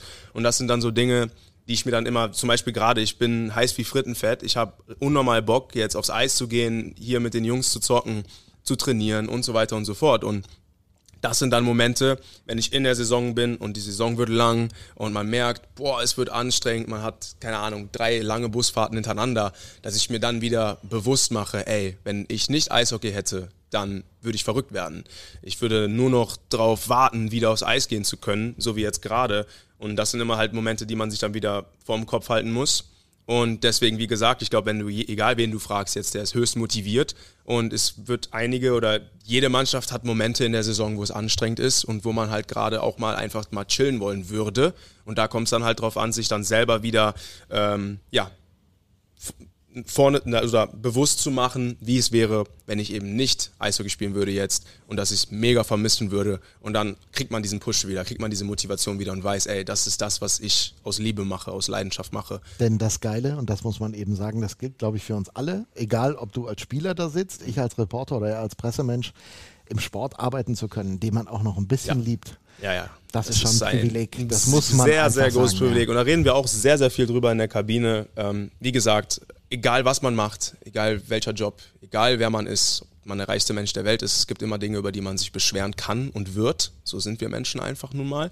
Aber es ist halt einfach nur wichtig, dass man sich danach wieder bewusst wird, ey, wir haben aber trotzdem echt einen geilen Job. Und wenn ich drüber nachdenke, was würde ich lieber machen, da kommt mir nicht eine Sache in den Kopf. Nicht eine Sache auf der ganzen Welt. Du kannst mir keinen Job nennen, den ich lieber machen würde, als Eishockey spielen deswegen auch keine andere Sportart, kein anderer Job. Deswegen denke ich mir so, ey, ich bin, das ist wirklich ein Riesenprivileg. Ich bin unglaublich, unglaublich dankbar dafür, dass ich das von meinem Körper, dass mein Körper mir das zulässt, meine Gesundheit mir das zulässt und dass ich auch die Chance bekommen habe, meinen Traum, den ich seitdem ich drei bin, ähm, den ich mir verwirklichen konnte. Und ähm, ja, ich glaube, wenn man sich das immer wieder bewusst macht, dann kommt dadurch auch diese Motivation, dass man weiß, ganz ehrlich, wenn ich nicht Profi äh, äh, geworden wäre, würde ich immer noch Eishockey spielen. Und das ist für mich natürlich so, es ist meine Leidenschaft, es wird niemals einen Kollen ohne Eishockey geben. Und ähm, demnach bin ich auch höchst motiviert und habe einfach Bock. Ähm, wie gesagt, ich habe A, Bock auf die Business-Sache, diese Mannschaft nach vorne zu bringen und etwas zu erreichen, aber B, auch einfach Eishockey zu spielen, also wirklich einfach diesen Sport auszuüben und Schlittschuh zu laufen, zu schießen, zu, zu passen, zu zocken es gibt zwei Aspekte, wie gesagt, das ist so ein großes Picture, aber das kann man trotzdem nochmal auseinanderhalten, weil es eine Business-Seite hiervon gibt und eine sportliche Seite. Und es wird am Ende verbunden. Und wie gesagt, ich habe ich hab einfach eine Riesenleidenschaft zu dem Sport und freue mich auf das ganze Große. Wir freuen uns, dass du dir die Zeit genommen hast. Tatsächlich. und setzen es fort. Versprochen. Also Ja, bei gerne. nächster Gelegenheit und gehen dann nochmal in die mentale Frage rein Mhm. und äh, schauen da nochmal so ein bisschen und auch noch etwas persönlicher auf dich Ja, bezogen klar. und ähm, sprechen die Einladung. Es Herzlich sei denn, es fliegt ihm jetzt volles Met hier um die Ohren und er spricht nie wieder ein Wort Ich wollte gerade sagen, also es wenn kommt ihm jetzt das drauf an. Ding-? Du liest ja keine Kommentare. Also Ich wenn ihm das Ding um die. Ohren fliegt, ne, Quatsch. dann Nein. äh, Nein, nein, äh, nein. habe ich keine Ahnung von, äh, was äh, kann interessant sein für einen Eishockey-Fan oder überhaupt für einen Sportfan äh, mal zu hören. das ist ja das Schöne in dem Umfeld hier, du hast halt wirklich eine relativ große Masse an Leuten, die sich auch, die bereit sind, sich wirklich auch mit dem Thema auseinanderzusetzen. Das merken Mhm. Ja. wir auch bei unseren Abrufzahlen und sonst irgendwas. Wer Ja, zieht das sich denn stimmt, das ja. Gelaber Stunde, anderthalb teilweise, ich weiß nicht, wie lange es heute wird. Äh, Ui. wer zieht sich denn das Gelaber rein, wenn er sich Das, nicht glaube ich, wird der längste Podcast ne? ever. Und das würde, das würde an, das funkt, würde an nicht vielen anderen Standorten funktionieren, glaube ich. Ganz Nee, das stimmt, auf jeden Fall. Das merkt man. Deshalb Also ich kann es nicht anders sagen. Das war irgendwie ein äh, etwas anderes Gespräch, als ich es eigentlich führen wollte, aber wieder mal haben wir gesehen, wozu ein Podcast taucht.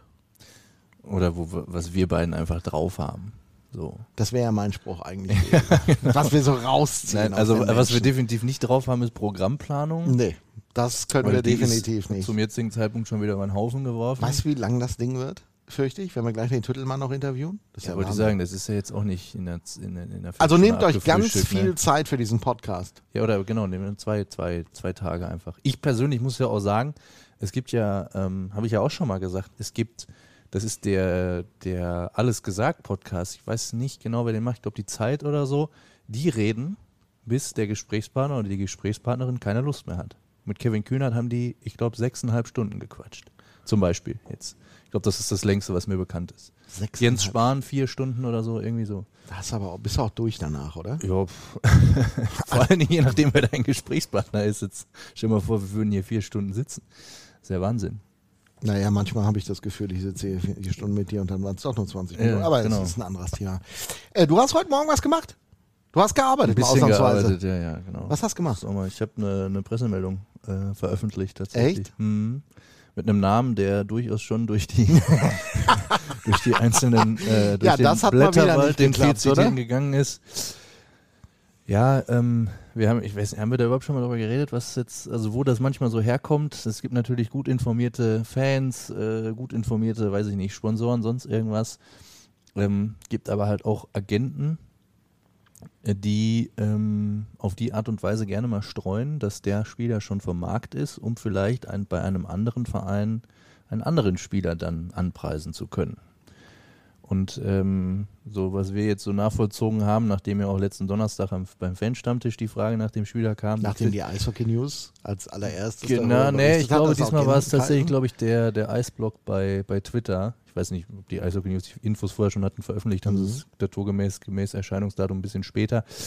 Ähm, das Gerücht, da muss ich auch immer sagen, es ist mir auch immer ganz wichtig, äh, dass es dann auch immer dazu gesagt wird, dass es ein Gerücht ist oder dass es beim Konjunktiv bleibt.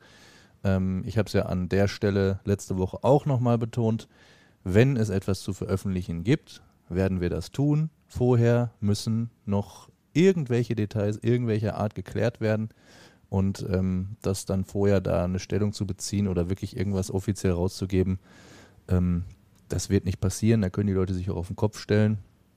Es ist eben manchmal so, aber ich glaube schon, dass ähm, die breite Masse, die ist da vielleicht gar nicht so hinterher, wobei ich glaube, regelmäßige Hörer und Hörerinnen dieses Podcasts, die dürften den Namen durchaus schon vorher auch mal gelesen haben oder gehört haben. Ja, Weiß nicht, ob es auch im Radio lief. ja. Ja, ich, so. ich muss es. Äh, ja, du musst Muss ja, ja. zugeben. Da sind dir die Hände gebunden. Da äh, kann ich, wie ich immer so schön sage, das ist wie es ist. ja, ja. Äh, ein gutes Gerücht, äh, zu dem man ja auch Substanz erfährt. Also ich mache es ja tatsächlich so, immer wenn ich was höre, Ja, ja, zwei Quellenprinzip, schon klar. Ja, ja, das ist auch nicht jedem gegeben. Du tust Ja, das ja. so ab. Also, ich Nee, meine, das ist ich- wirklich nicht jedem Also wenn gegeben, ich, stimmt. wenn ich das Einquellensystem hätte, dann hätte ich schon viel Scheiße soll, ich dir soll ich dir mal ein, ein Quellensystem sagen? Mhm. Travis Turnbull folgt den Roosters wieder auf Instagram. Nein. Doch, das, und da kannst du jetzt mal versuchen, eine Okay, der kommt Quelle zurück. zu finden. Geil. Ist der letzte Ausländer? Äh, nee, Deutscher. Nee, ist Deutscher. ja, Entschuldigung. Holt ihr noch. Ich, äh, ich, ich, ich sag dazu nichts. Es gibt noch Details zu klären. Wenn es was zu vermelden gibt, werden wir was zu vermelden. Äh, werden wir was vermelden. So. Ah, Michael Del Call kommt also. Ja. Schon an diesem Wochenende. Echt? Das ging also schnell. Habt ihr einen Flug gekriegt, ja? Ja, wir haben da so ein paar Eisen im Feuer. Wir ja immer, dieses Jahr müssen besonders viele Jungs äh, von. Nee, stimmt ja gar nicht. Wir haben nur viel ausgetauscht, aber die Anzahl an Nordamerikanern, die man dann hier hinschiffen muss, ist äh, naturgemäß immer die gleiche. Mhm. Aber du hast natürlich dann auch, dass er den vielleicht nochmal nach seinem Unterlagen fragen muss, muss er das nochmal rüberschicken, äh, dann kriegst du den nicht wegen Zeitverschiebung und so weiter und so fort. Also es ist grundsätzlich schon ein einfacher, einen, weiß ich nicht, einen Eric Cornell, der jetzt schon zwei Jahre hier gespielt hat, ähm, das alles zu organisieren, anstatt jetzt mit dem Neuzugang. Insofern an der Stelle nochmal herzliches Beileid für unseren Teammanager. Auch der muss einmal im Jahr arbeiten. In der Hoffnung, nee, nee, nee, der, der macht schon, macht schon sehr, sehr viel rund um diese ganze Orga. Das stimmt so auch nicht. Muss ich an der Stelle dementieren. Oh, das ihr habt euch so lieb als Team, ne? Absolut. Das ist ätzend. Und ähm, deshalb wollen wir mal hoffen, dass er, dass er nächstes Jahr ein paar mehr bekannte Gesichter wieder einfliegen muss. Also Michael Del Call kommt tatsächlich nach einem Jahr bei TPS in Finnland. Und das Geile an diesem Podcast ist, ihr hört, wie wir mit ihm geredet haben. Und welche Antworten er gegeben hat auf die Fragen, die wir jetzt mal so im ersten Schritt gemacht haben. Zum Beispiel, wie herausfordernd denn seine Saison in Finnland für ihn persönlich und sportlich war. Der Unterschied zwischen dem Bundesstaat New York, wo er vorher gespielt hat, entweder in Bridgeport oder bei den Islanders, der, das muss man ja sagen, ist schon irgendwie groß. Yeah, the difference was, uh, you know, quite big. Um, played in North America for uh, you know, seven seasons, and the transition, uh, you know, off the ice was uh, you know, a little bit different for me going to, um, you know, Finland. Obviously, it was a big change, but I lived in a great city in Turku, and um, you know, it was a great lifestyle that personally I really enjoyed. Um, hockey was obviously much different than uh, North American style, so it was uh, definitely a transition at first. But you know, after a couple months, uh, I got settled, and uh, you know, I really enjoy playing in in Europe, and uh, you know, very excited to uh, play in Germany. That's a league that you know I've wanted to play in uh, you know, for the last couple of years. So I'm very happy for uh, this opportunity. Warum wird er uns gleich auch noch verraten? Denn da gibt es einen Bezug, den er zwar nicht ganz aufgeklärt hat, aber wir werden das mal irgendwann nachholen hier im Podcast, das ist versprochen. Reden wir erstmal mit ihm über eine Phase. Denn wenn man sich Michael Del Call als Jungspieler anschaut, dann hat man eins gemerkt, der hat ordentlich produziert. Und dann irgendwann, tja, da war das nicht mehr so. Warum? Ist relativ einfach. Er hat am Anfang seiner Karriere in der NHL eben nicht so gescored und dann muss man sich mit einer anderen Rolle zufrieden geben, wenn man denn spielen will. Und darauf haben wir ihn immer angesprochen, wie denn sich seine Rolle verändern hat müssen. Yeah, it was a big difference. Obviously, in junior, I was uh, relied upon heavily for uh, offense, and uh, the transition to the to pro in the American League was uh, obviously a big change for me, and I had to find ways to um, you know change my game and um, be able to make an impact at the NHL level. So I definitely think I'm uh, a lot more well-rounded as you know I approach I approach my uh, you know mid to late 20s. So my roles changed a lot.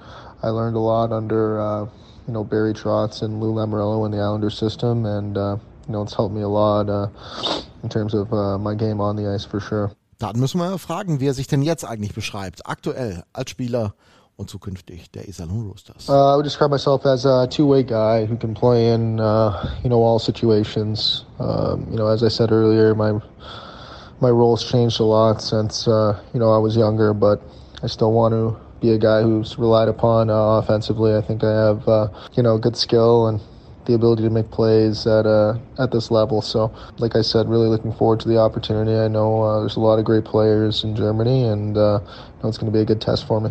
Tja, und dann reden wir nochmal über Iserlohn und was diesen Standort dann tatsächlich für ihn in seiner Karriere, die ja bemerkenswert ist, interessant macht. Uh, Germany was always a place that I wanted to play ever since I went overseas last year. I've only heard good things about uh, everyone I know who has played in that league, so um, it's always been a league that you know I've looked to, and uh, you know it's a little bit more North American style, so be a little bit easier, I think, of a transition for me. Um, you know, on the ice as well as off the ice. So I've been to Germany before. Uh, absolutely love the country, and uh, you know, very excited to be living there this year. So, Herr Dötsch. Und jetzt müssen wir noch drüber reden. Kommt denn jetzt noch einer oder kommt keiner mehr? Weil ich weiß eigentlich, dass noch einer kommen sollte. Jetzt sind wir acht. In äh, welch, von welchem Zeitraum sprechen wir? Ah, okay. Also Ja, die Frage hat uns mir, ja letztes na, mir Jahr. gegenüber hat man irgendwie den Anschein vermittelt, dass man mit neuen Ausländern zu Saisonbeginn starten wollte. Also wir sprechen über Saisonbeginn. Naja, in Anbetracht dessen, was Greg Poss immer so sagt, dass er gerne seine äh, Schäflein beieinander gehabt hätte. Tja. Könnte schwierig werden. Zumindest bis zum Vorbereitungsbeginn. Also hast du nichts mehr zu sagen jetzt. Stand jetzt. Stand jetzt nicht. Ähm, wir haben das ja auch schon angedeutet. Wir haben uns da die ganze Zeit über nicht festgelegt. Es wäre schön oder der Optimalfall und so weiter und so fort. Bla, bla. Wird es dann immer gesagt. Es ist aber auch so, ich weiß auch, das äh, haben wir letztes Jahr häufiger betont und das ist uns ein Stück weit, äh, was den Zeitraum angeht, um die Ohren geflogen, weil ich glaube, Emile Poirier hat damals am 1. November als ähm, damaliger neunter Importspieler sein äh, erstes Spiel für uns gemacht. So lange soll es dieses Jahr nicht dauern. Ich glaube, das kann man schon äh, guten Gewissens sagen. Wenn es so lange dauert, dann wird das auch seine Gründe haben. Aber ich glaube, wir sind in der Vergangenheit auch teilweise gar nicht so verkehrt damit gefahren, noch ein bisschen zu warten, auch wenn die Vorbereitung schon fortgeschritten war. Sagen wir es mal so, es wäre schön, wirklich vor Saisonstart ähm, den neunten Ausländer zu haben. Wenn das dann noch ein bisschen dauert, ist das so. Mehr kann ich dir dazu jetzt nicht sagen. Wir haben nicht noch einen unter Vertrag, den ich. Äh, Wie soll ich, wie soll ich es sagen? Es geht wie immer ums Geld. Und äh, das ist auch etwas, was ich jetzt nochmal bedenken muss, denn ich habe am Anfang in der Euphorie unseres Gesprächs etwas vergessen. Weißt du was? Ja, weiß ich. Aber du sagst das jetzt bitte.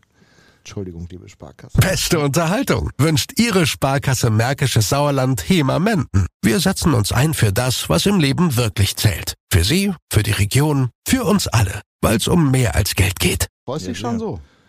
Ja, es ist immer so eine, es ist, die erste Woche, wenn alle kommen, ist immer so eine kleine Hassliebe, weil da ist einfach immer, ich hätte jetzt fast gesagt, ein Arsch voll Arbeit, aber gleichzeitig, die Stimmung ist schon ganz cool, alle freuen sich, dass es wieder losgeht. Es ist auch irgendwie, ähm, auch wenn wir es natürlich nicht vergessen haben, schon irgendwie ein bisschen vergessen, was letzte Saison alles gelaufen ist und alle sind positiv und äh, da wollen wir natürlich ein bisschen drauf reiten auf der Welle. Vielleicht ein bisschen länger als letztes Jahr. Ja, ich, ich, hab, aber ich beschwere mich nicht, aber das ist, also da wird mir, wird mir jeder Kollege, jede Kollegin zustimmen, dass das die Woche ist, wo man nicht so viel Auszeiten nehmen kann. Reiner junge Leute, oder?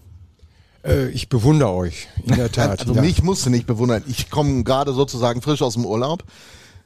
Man sagt, ich wäre total erholt. Da bin ich noch nicht ganz sicher, aber ich bin entspannt, im Gegensatz zum Kollegen Deutsch. Ja gut, aber du findest keinen Parkplatz, ne? Das ist Ja, im das Manko, äh, ne? ist wieder mal ein, ein äh, großes äh, Vergnügen hier gewesen, sodass ich dich hab warten lassen. Rainer Tüttelmann ist da und das hat einen Grund. Es gibt nämlich ein, ähm, eine dritte Ausgabe von Geschichten rund um das Eishockey im Sauerland. Er nennt das Hockey History und wie wir gelernt haben, ist das erste komplett vergriffen, das zweite fast vergriffen und das dritte ist niegelnagelneu. Wird bald vergriffen sein. Genau. Ja, ich hoffe es definitiv. Nein, nein, das ist seit vergangener Woche im Verkauf, ja. Und wir freuen uns, dass du den Weg zu uns gefunden hast in diesem kleinen, sympathischen Mehrzweck-Podcast, den, wie ich gehört habe, du gelegentlich auch mal verfolgst und dann äh, wahrscheinlich auch mal sagst, hey, was reden die da für einen Schrott? Aber heute können wir dich mal dazu nutzen, diesen wunderbaren Podcast mega aufzuwerten. Worum geht's denn in Hockey History Teil 3? Du hast ja so die Maxime ausgegeben vor einigen Jahren, als du gestartet bist, Zeitzeugen zu Wort kommen zu lassen. Ist das auch diesmal wieder der Fall? Ja, definitiv. Denn äh, Zeitzeugen sterben noch nicht alle aus, obwohl schon einige nicht mehr dabei sind, äh, was ich sehr bedauere, aber es ist nun mal so im Leben. Aber es gibt noch genügend Zeitzeugen, die also viel über das heimische Eishockey zu berichten wissen. Definitiv. Wie viel habt ihr denn eigentlich immer in der Auflage? Ich habe mal 700, 800 roundabout. Das war mal äh, was, was ich zu Ohren bekommen habe. Ja, 700 Stück drucken wir immer und äh, das ist für ein lokales Magazin schon eine enorme Auflage, in der Tat, ja. Ja, das stimmt. Was ist denn so das Feedback, das man eigentlich bekommt? Weil du sagst, natürlich diejenigen, die Augen- und Ohrenzeuge sind von damals, das werden weniger. Und natürlich viele von denen, die die noch kennen, die werden natürlich auch weniger, weil sie auch ins Alter kommen. Ist es so, dass es für eine spezielle Zielgruppe ist oder dass du merkst, natürlich auch in Kombination mit Puck, dem Eishockey-Museum und dem, was ihr da macht, dass es tatsächlich so ist, dass auch viele Jüngere, in Anführungszeichen, an die Geschichten von damals interessiert sind?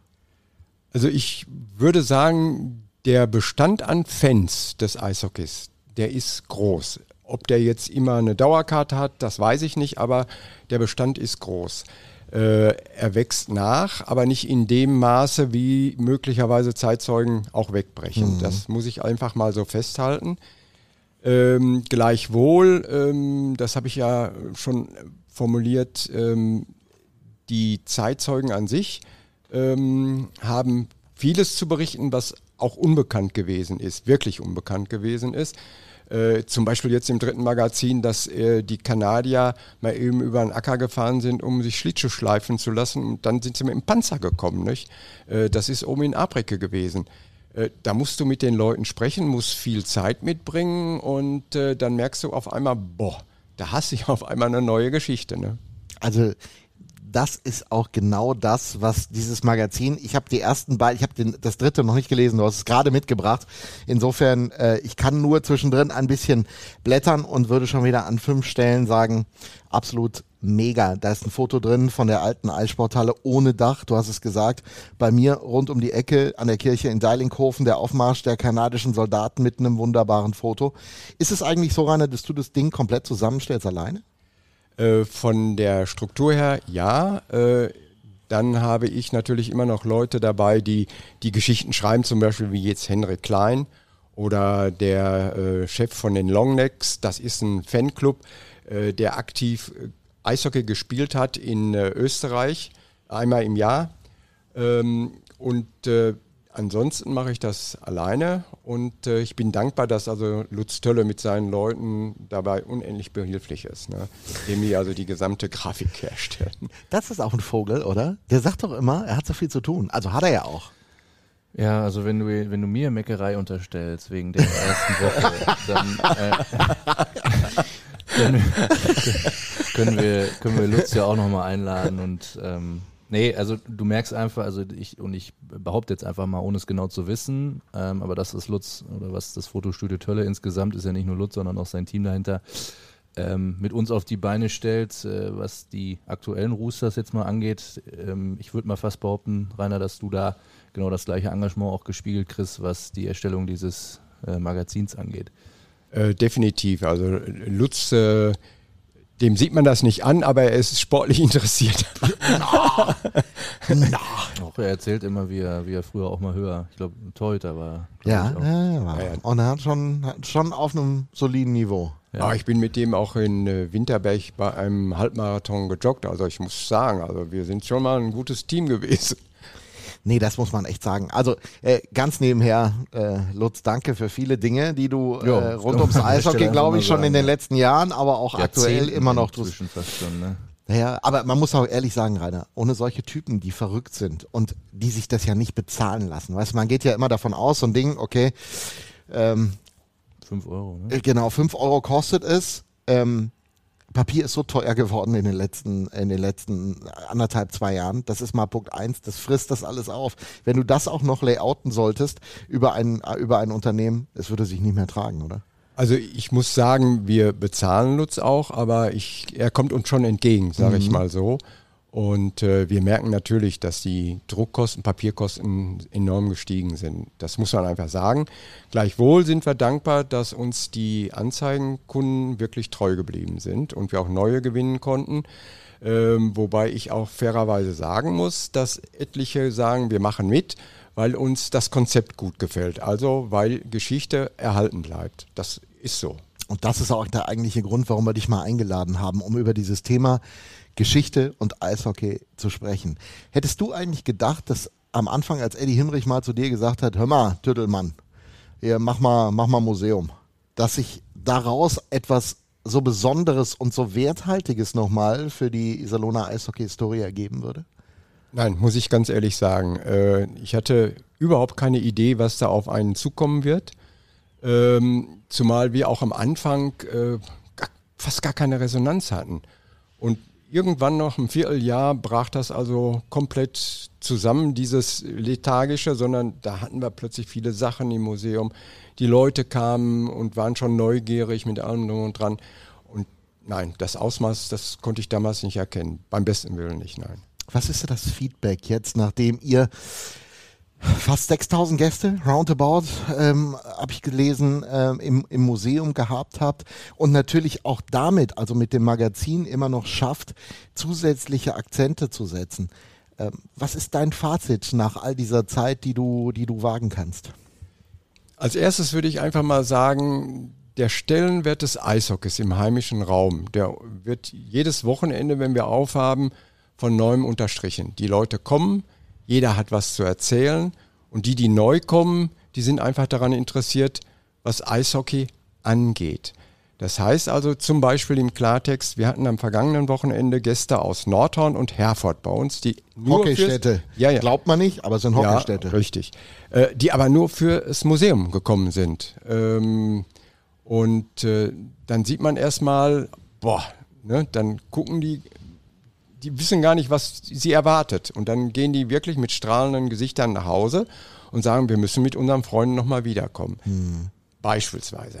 Aber auch vor Ort. Wir haben viele Ältere, gerade aus Deilinghofen, wenn die kommen und im ersten Raum, im Deilinghofer Raum stehen, ja, dann haben die zu erzählen. Die erkennen Leute auf den großen Fotos wieder und äh, dann fängt wieder unsere Arbeit an mit dem History Magazin zu sagen, Moment mal, da müssen wir uns nochmal drüber unterhalten. Also ich muss ja, ich muss ja ehrlicherweise gestehen, dass das nicht mein Hauptberitt ist. Ich glaube, dafür bin ich noch ein bisschen zu jung. ähm, zu jung an Jahren im Eishockey. oder zu jung an Jahren? Ja, weiß ich jetzt nicht. Also ich glaube, viele Sachen, gerade die, die da drin stehen, da äh, war an mich noch nicht zu denken. Du hast dich halt auch mit den falschen Dingen in deiner Zeit. Handball, wer spielt denn Handball? Ja, ja, genau. Nee, aber aus der, aus der aktuellen Sicht, es ist ja auch äh, schon so, dass, falls möglich, äh, jedes Jahr auch die aktuelle Mannschaft äh, das Museum besucht. Ähm, Gerade bei Jungs, wo man natürlich jetzt sagen muss, okay, die haben vielleicht nicht so die riesen Berührungspunkte äh, ähm, mit, mit Iserlohn oder dem Eishockey im Sauerland. Was, was kriegst du da für, für Feedback? Also die Mannschaft ist schon zweimal da gewesen vor Corona-Zeiten und äh, sie wird in diesem Jahr auch dabei sein. Zumindest hat das mir Greg Poss und ähm, äh, Christian Hommer sie, haben mir, wird ne? Und ähm, ich glaube, das Wichtigste an ist bei der ganzen Geschichte, dass man den Leuten klar macht, wir sind nicht Red Bull. Wir sind also nicht äh, erstanden aus einer Dose, sondern wir haben wirkliche Wurzeln, kanadische Wurzeln. Und was das bedeutet, von der Einstellung her, von der Mentalität her, von der Empathie her, das weiß man. Und das möchten wir der Mannschaft dann sicherlich auch einfach mal mitgeben, zu sagen, Leute, äh, wenn ihr hier in die Halle kommt, äh, dann wisst ihr, die Leute haben Ahnung von Hockey und die Wurzeln sind die kanadischen, also eure nordamerikanischen, besonders für die ausländischen Spieler. Ne? Hast du auch äh, da schon mal ein paar Geschichten ausgegraben an der Stelle von Spielern? Ähm, eigentlich noch nicht, weil man muss ja fairerweise sagen, wenn wir so ein Magazin anfangen, das ist ja mit einem halben Jahr Vorlauf und du weißt nie, ob die Spieler dann im Sommer noch bei uns bleiben und sind. Gerade aktuell. Äh, von daher gesehen haben wir da so ein kleines Problem. Ich nenne auch ein Beispiel. Äh, In Deilinghofen gibt es ein Dorfmagazin, das kommt ganz unregelmäßig Das raus, das Käseblättchen. Käseblättchen, ganz Mhm. genau. Und in einer der aller, allerersten Ausgaben gab es eine ganze Seite über eine Baileys-Torte. Da wurde auch das Rezept abgedruckt. Und ich habe zu Lutz Tölle zum Beispiel gesagt, das ist in der nächsten Ausgabe eine Seite wert. Ja, die Seite können wir dann jetzt in die Tonne hauen. Ne? Und Ja, dem ERC Ingolstadt weiß ich nicht, ob den die Geschichte so faszinieren Ich gebe würde. das, ich geb das dem Kollegen gerne mal weiter. Ja, mal schauen, vielleicht ist das eine Idee. Also das ist also so ein Beispiel. Du kannst dich damit befassen, aber ob das dann umsetzbar ist, das ist, ne? Das ist jetzt das Beispiel Bailey. Ne? Naja, aber hast du denn grundsätzlich, also aus den, ja, ja, in der kurzen Zeit, wo die Jungs damals da waren, vor Corona, du hast es ja auch gesagt, bleibt da eigentlich mal Zeit zum Gespräch oder ist das dann tatsächlich nur Erklären von dir, von euch, wie die Geschichte denn im, im Groben äh, gelaufen ist, sodass die Jungs mal einen Mini-Eindruck kriegen, dass es eben so ist, wie du sagst. Also, dass Iserlohn nicht aus der Dose kommt, sondern tatsächlich äh, in den in Ende der 50er Jahre aus den, äh, was die kanadischen Soldaten mit rübergebracht haben, entstanden. Also ich war sehr fasziniert von Akulaze, wie er da war. Der hat also wirklich nachgefragt. Und Luke Adams, äh, glaube, da hast du auch das Interview mitgemacht, meiner Meinung nach. Der war auch da und hat auch nachgefragt, äh, weil ihn das interessierte. Das hat man also wirklich gemerkt. Und der damalige Trainer O'Leary, der stand dann vor dem großen Foto mit äh, den ganzen kanadischen äh, Wappen und der konnte jedes einzelne erklären und hatte seinen Spaß daran und äh, der ist über die Zeit geblieben, ja, beispielsweise. Naja, das muss man einfach sagen. Da sind schon ein paar Dinge, die man, die man tatsächlich entdecken kann. Wenn du, wenn du generell darauf schaust, glaubst du, dass doch das nachhaltig so ein bisschen Wirkung gehabt hat? Also bei den Spielern, dass sie es einen Hauch besser verstehen? Ich meine, man muss sich über eins im Klaren sein, Felix. Obwohl man natürlich immer wieder hört, ja, man hört so Gutes über einen Verein und so weiter und so weiter. Für viele ist es einfach Station auf einem Karriereweg. Man darf nicht zu viel erwarten das ist auch im modernen Profitum, egal in welchem Sport man schaut, das ist ja kein Ding, Ja. was die Roosters jetzt haben. Jetzt sage ich dir aber trotzdem eins, Ich bin gespannt. die hängen hier ein Jahr rum, muss man ganz ehrlich Ja. sagen. Und im Optimalfall, ähm, wenn sie uns dann verlassen, weil wir sind ein Standort, für den kann man zu gut werden. Das haben wir, ich glaube, das ist mit drauf, wie du dir jetzt da was zu trinken einschüttest. Ich nehme mir jetzt ein bisschen Apfelschorle und gieße dir auch was ein. Das ist Unser Gast lieb. Rainer möchte nichts. Wenn wir schon mal, wenn wir schon mal stören, dann richtig, ne? Bitte. Ich hätte jetzt auch das Mikro runterziehen können, aber Nö. das hätte vermuten lassen, dass ich professionell unterwegs wäre und das ist Und dann einfach wäre entweder so. Glas oder Flasche runtergefallen. Genau. Wir hätten auf jeden Fall einen Ton gehabt. Richtig. Jetzt habe ich mich selber aus dem äh, Konzept Und gebracht. du wolltest Nein, darüber reden, die Jungs, dass die Jungs mal ein Jahr hier sind. die sind ein Jahr hier und ähm, wir haben alle die Erfahrung gemacht oder generell, ich meine, ein Jahr ist ein sehr, sehr langer, äh, ein sehr, sehr langer Zeitraum. Und wenn ich mich auf etwas einlasse, ähm, dann ist es meistens so, dass ich mich da wohler fühle. Und wenn ich mich da irgendwo wohler fühle, bin ich am, äh, auch im Optimalfall in der Lage, meine bestmögliche Leistung abzurufen. Und ich glaube schon, und das ist auch das, was wir aus der Mannschaft gespiegelt kriegen, gespiegelt haben kriegen in der Vergangenheit, ähm, was natürlich auch mit Christian und Greg jetzt zwei Leute in der sportlichen Führung sind, die das extrem leben und extrem Wert drauf legen, ähm, dass diese Historie und, und diese äh, Möglichkeit, das zu vergegenwärtigen, schon eine große Rolle spielt dabei, definitiv. Und ja, dann kann man trotzdem niemandem böse sein, auch wenn er im Eishockey-Museum war, dass er den Verein äh, vielleicht irgendwann auch mal wieder verlässt. Also mir ging es ja auch eigentlich um was anderes, was ich sagen will. Dass eine Identifikation in so kurzer Zeit möglich ist, ist, glaube ich, auch schwer. Insofern ist der Ansatz richtig, ihnen von den Wurzeln zu berichten, die ja oftmals ihre eigenen sind, sodass sie merken, okay, wenn ich dann hier rausgehe aufs Eis, dann sehe ich Jungs und Mädels, die das nicht erst seit gestern geil finden, dass wir Hockey spielen, sondern dass da tatsächlich etwas dahinter steckt und äh, die über viele Jahrzehnte gewachsen sind. Und das ist einfach ein, ein entscheidender Punkt. Identifikation ist ein großes Wort, denke ich schon. Ähm, zu sagen, ich verstehe, warum das, was hier abgeht, da draußen abgeht. Und den Leuten wichtig ist. und den Leuten wichtig ist. Und daraus ziehe ich auch ein Stück weit meine Motivation. Und das finde ich, kann ich schon von einem erwachsenen Menschen, von einem Profi erwarten. Dann ist das nach wie vor ein ganz wichtiger Teil davon, wenn man sagt, wie, wie können wir erfolgreich und so spielen, dass wir auch die Unterstützung kriegen. Doch, das, das sehe ich ähnlich. Äh, und ich glaube ganz einfach, dass man den äh, Spielern, den, gerade den nordamerikanischen, äh, vermitteln sollte, sie tun was zur Werterhaltung des Eishockeys vor Ort. Äh, ga- ganz einfach, ähm, Sie als Nordamerikaner vertreten ja eigentlich die, die, die Gründungsnation Kanada, wenn man jetzt die Amerikaner mit einberechnet. Äh, und äh, es ist nichts Schöneres, finde ich, dass man einfach diese Tradition dann aufrechterhält ne, und da was für tut. Ne? Sei es durch se seinen Einsatz oder wie auch immer. Aber das sollte den Spielern bewusst sein, auch wenn das ihr Arbeitsplatz ist. Ne? Das glaube ich halt auch. Und ich denke, des, gerade deshalb ist dieser Besuch im Eishockey-Museum auch immer extrem wertvoll, weil ich sag mal, 80 Prozent von den Jungs, die aus Nordamerika kommen, waren schon in Toronto in der Hall of Fame. Und ehrlicherweise, ich war es ja auch. Und als ich das erste Mal bei euch im Museum war und das Niveau gesehen habe, auf dem ihr alleine versucht auszustellen, die Möglichkeiten, die Rahmenbedingungen, die Eddie Himmrich äh, geschaffen hat, das, das muss man einfach sagen, das steht ja dem, was es in Toronto gibt, an, an Exponaten und an der, an der äh, Weitweltlichkeit des Eishockeys natürlich nach, okay, aber für ein regionales Eishockeymuseum ist es einfach mega. Und ich glaube, dass der Effekt auch immer noch wirkt, auch bei allen, die da als Gäste vorbeikommen, oder? Ja, also Es das- richtig zu machen. Das glaube ich auch. Äh, Wir können uns ein bisschen Großzügigkeit in der Ausstellung erlauben. Äh, Das ist auch gut so. Äh, Und ich muss einen kleinen Bonbon noch loswerden. Sehr gerne. Ähm, der Richard Jahres hat für uns den Yoshi Golunka interviewt, weil ich Ist dein spreche. Slowakisch so schlecht? Ja, definitiv. Also ich glaube, da wäre ich jetzt noch nicht fertig mit dem Interview, wenn, wenn er nicht übersetzt hätte.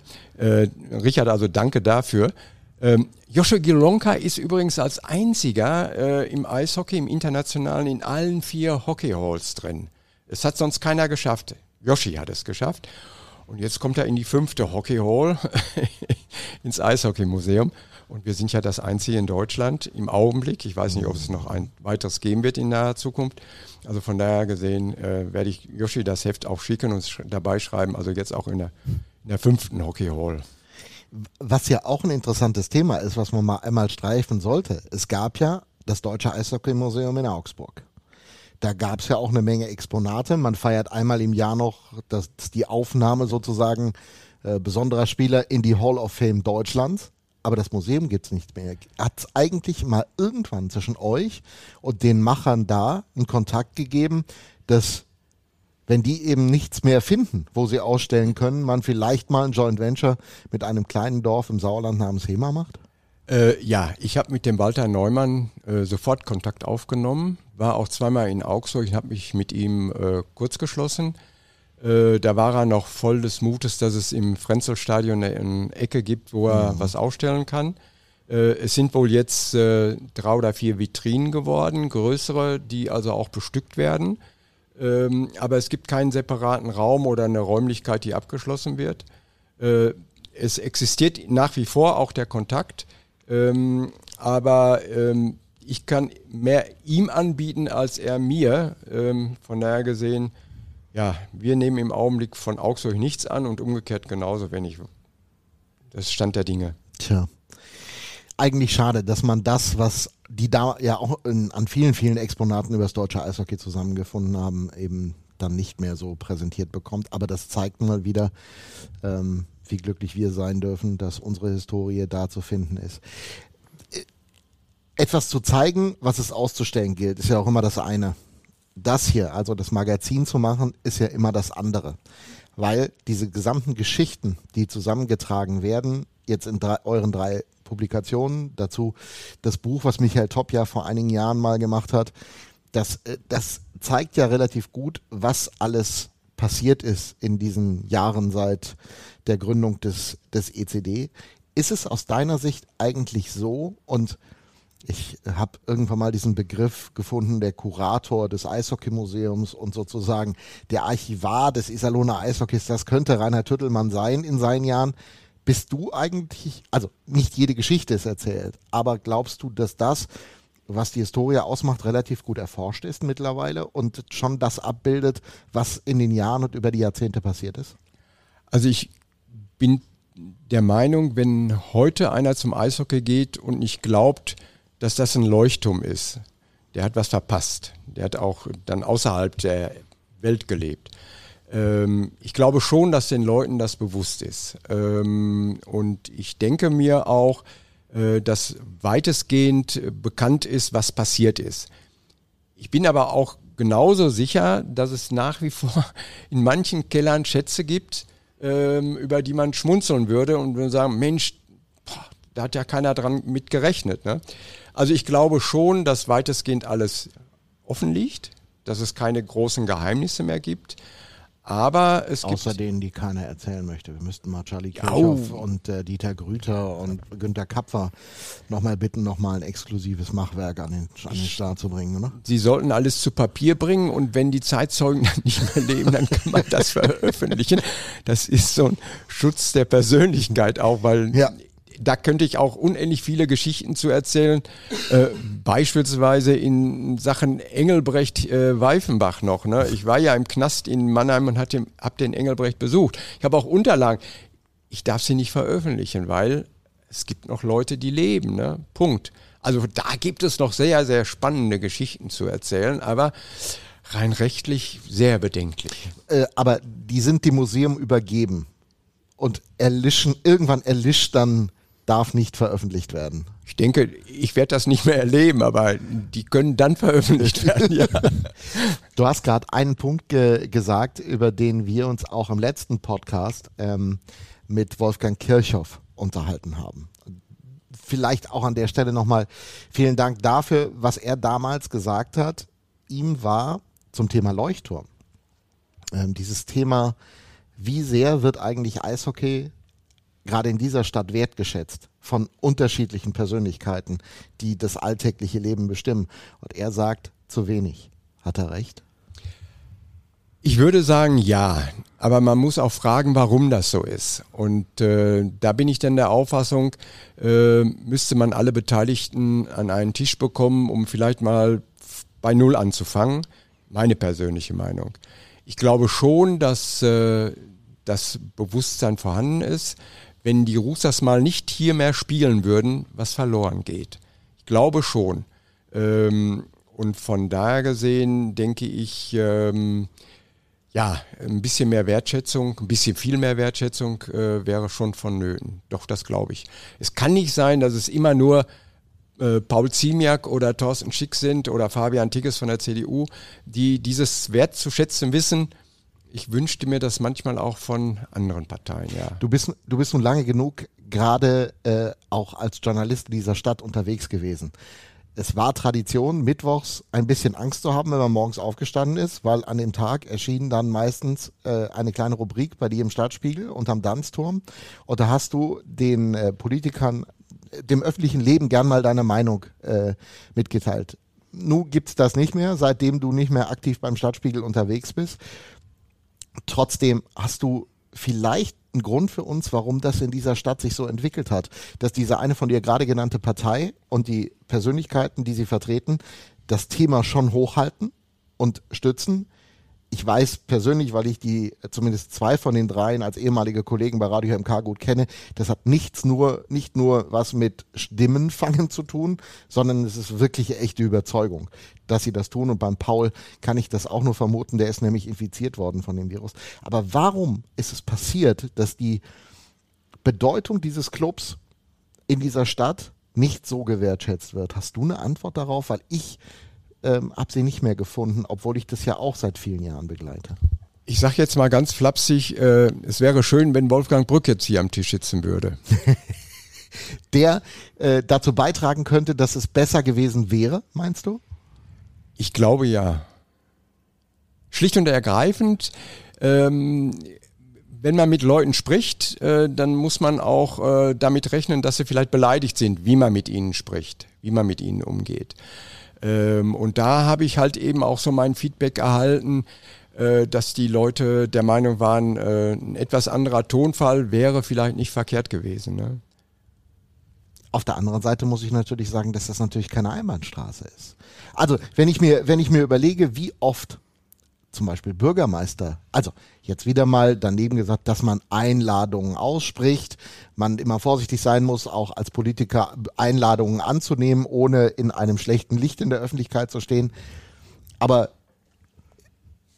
dem einen zu sagen, es war nicht der Ton, das habe ich auch mal gehört, aber es braucht doch trotzdem eine große Gemeinschaft, denn du sagst es, es ist ein Leuchtturm. Jetzt kann man sich über den Chef von so einem Laden vielleicht aufregen, aber letztendlich muss man doch das Produkt, was da ist und was einen so unglaublich großen Werbewert hat. Ich, ich hoffe ja irgendwann mal, dass Felix ihn mal äh, auch monetär mal irgendwann darstellen kann. Weil ich glaube schon. Ich, ich sitze erstmal nur hier, ich sitze witzigerweise, wir sitzen über äh, drei Ecken am Tisch verteilt. Ich gucke immer nach links und rechts. ich habe äh, zu der Diskussion ehrlicherweise nicht so viel beizutragen, weil um ehrlich zu sein, seit ich hier bin, sind mir von unserer Seite aus, egal von welchen handelnden Personen, keinerlei Verfehlungen bekannt. Ähm, was im Vorfeld war, keine Ahnung. Verfehlung ist auch ein bisschen zu hart. Ja, kam ja gerade so ein bisschen so rüber, muss ich ganz ehrlich sagen. Na, also, ich glaube, dass, dass Wolfgang Brück, ähm, so ist es mir jedenfalls gespiegelt worden, schon gesagt hat äh, in der Vergangenheit, auch teils zu Recht, dazu, wir sind die Roosters und wir haben was beizutragen in dieser Stadt. Jetzt dürfen wir auch mal sagen, was wir wollen. Und das ist, glaube ich, bei manchem nicht unbedingt immer auf Gegenliebe gestoßen. Kann man es so formulieren? Ich würde das so sehen, ja. Äh, wenn man in der Politik ist, weiß man auch, dass man manchmal über seinen Schatten springen muss, um etwas zu erreichen. Und ich glaube, das äh, ist nach wie vor Bestand, hat auch nach wie vor Bestand. Ähm, ich bin aber nur der Auffassung, ähm, dass ähm, ein Beispiel mit Bürgermeister. Ich werde nie vergessen, wie Peter Paul Ahrens hier oben auf der Tribüne ist und äh, den Fanschal wirbelt, wenn die Roosters ein Tor geschossen haben. Aber wenn es dann äh, in die praktische Arbeit ging im Rathaus, da hat er dann keinen Schal mehr geschwenkt. Ne? Nicht, mhm. weil er den nicht dabei hätte, sondern im übertragenen Sinne. Und das meine ich ganz einfach. Ähm, mir fehlte dann, äh, jetzt mal weg von Wolfgang Brück, äh, im Rathaus halt eben dann auch die Überzeugung zu sagen, so, wir kämpfen jetzt dafür, dass es auch besser wird. Ähm, und äh, wenn ich nur alleine daran zurückdenke, welche Problematiken es gegeben hat mit der Halle, mit dem Hallenausbau. Äh, das ist ja erst besser geworden, denke ich, mit der Übertragung an äh, die Stadtwerke, dass es also da gebündelt worden ist. Ja, das, das hört man zumindest heute. Da ist äh, von viel Eintracht die Rede. Die Zusammenarbeit funktioniert hervorragend. Ja. Das kann man ja. an der Stelle ja. mal sagen.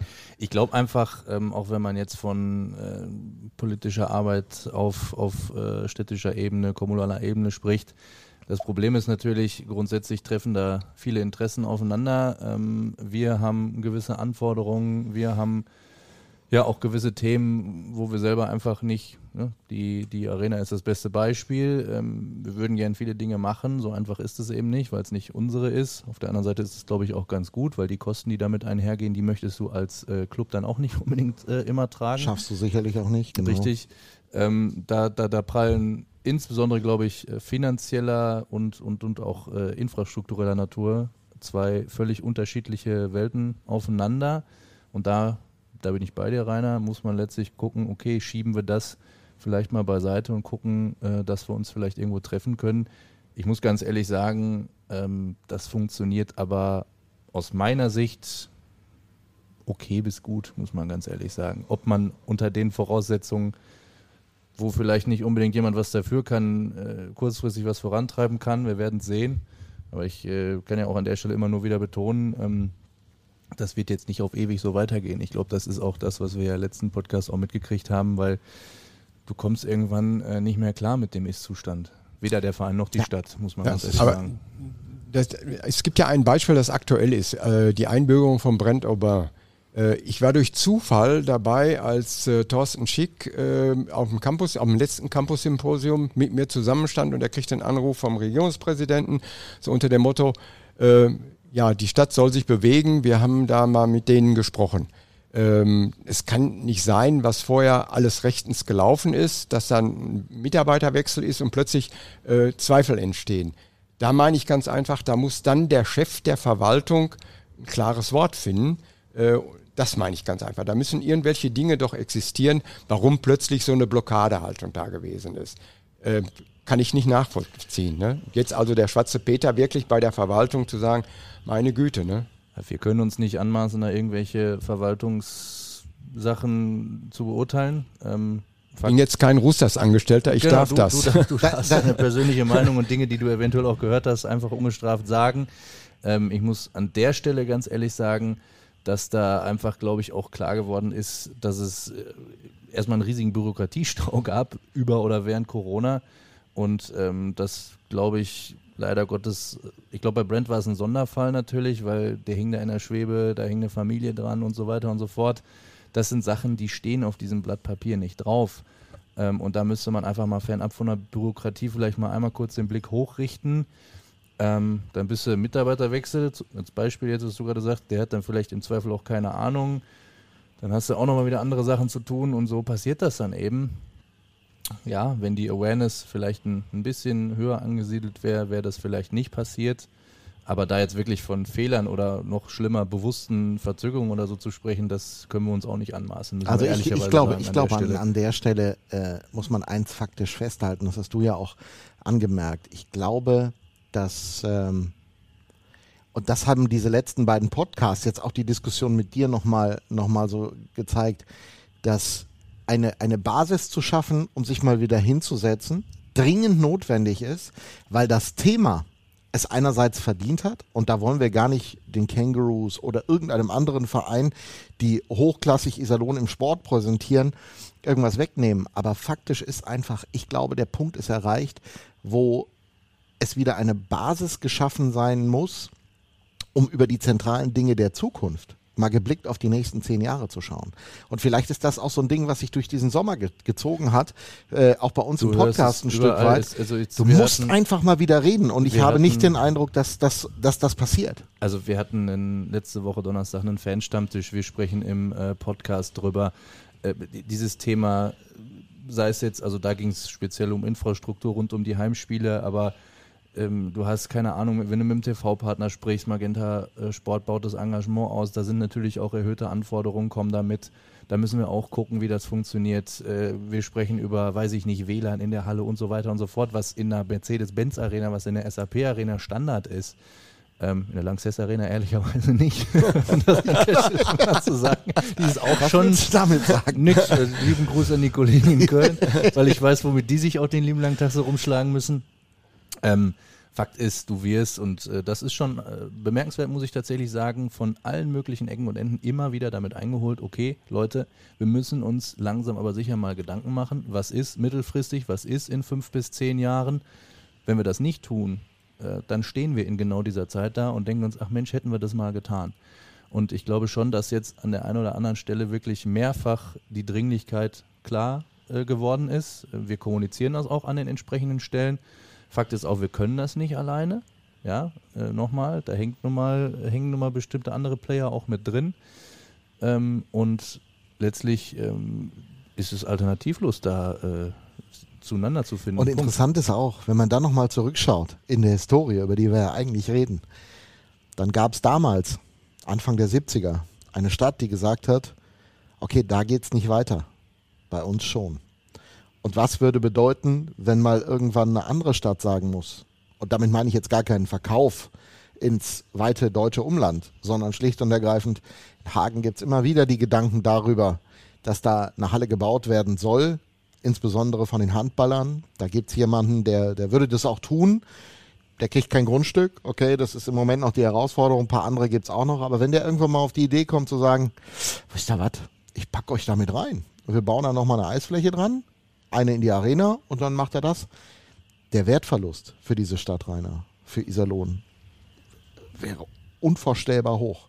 Also ich denke mir schlicht und ergreifend, wenn äh, diese Idee vor zehn Jahren, als Michael Esken noch in äh, Hema Bürgermeister gewesen ist, aufgekommen wäre, äh, dann wäre manches, glaube ich, auch anders gelaufen. Äh, damit will ich eins sagen, es hängt vom Typ ab, der oben steht und die Ärmel aufkrempelt und sagt, ich will was erreichen, nicht ich möchte, ich will was erreichen.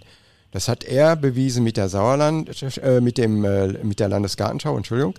Ähm, und ich glaube auch, hätte er Ende der 70er Jahre in Hema äh, oder wäre da im Amt gewesen, wäre die Halle äh, gerettet worden. Äh, und Iserlohn wäre nicht zur Eishockeystätte geworden. Darüber muss man sich auch im Nachhinein vielleicht einfach mal Gedanken machen.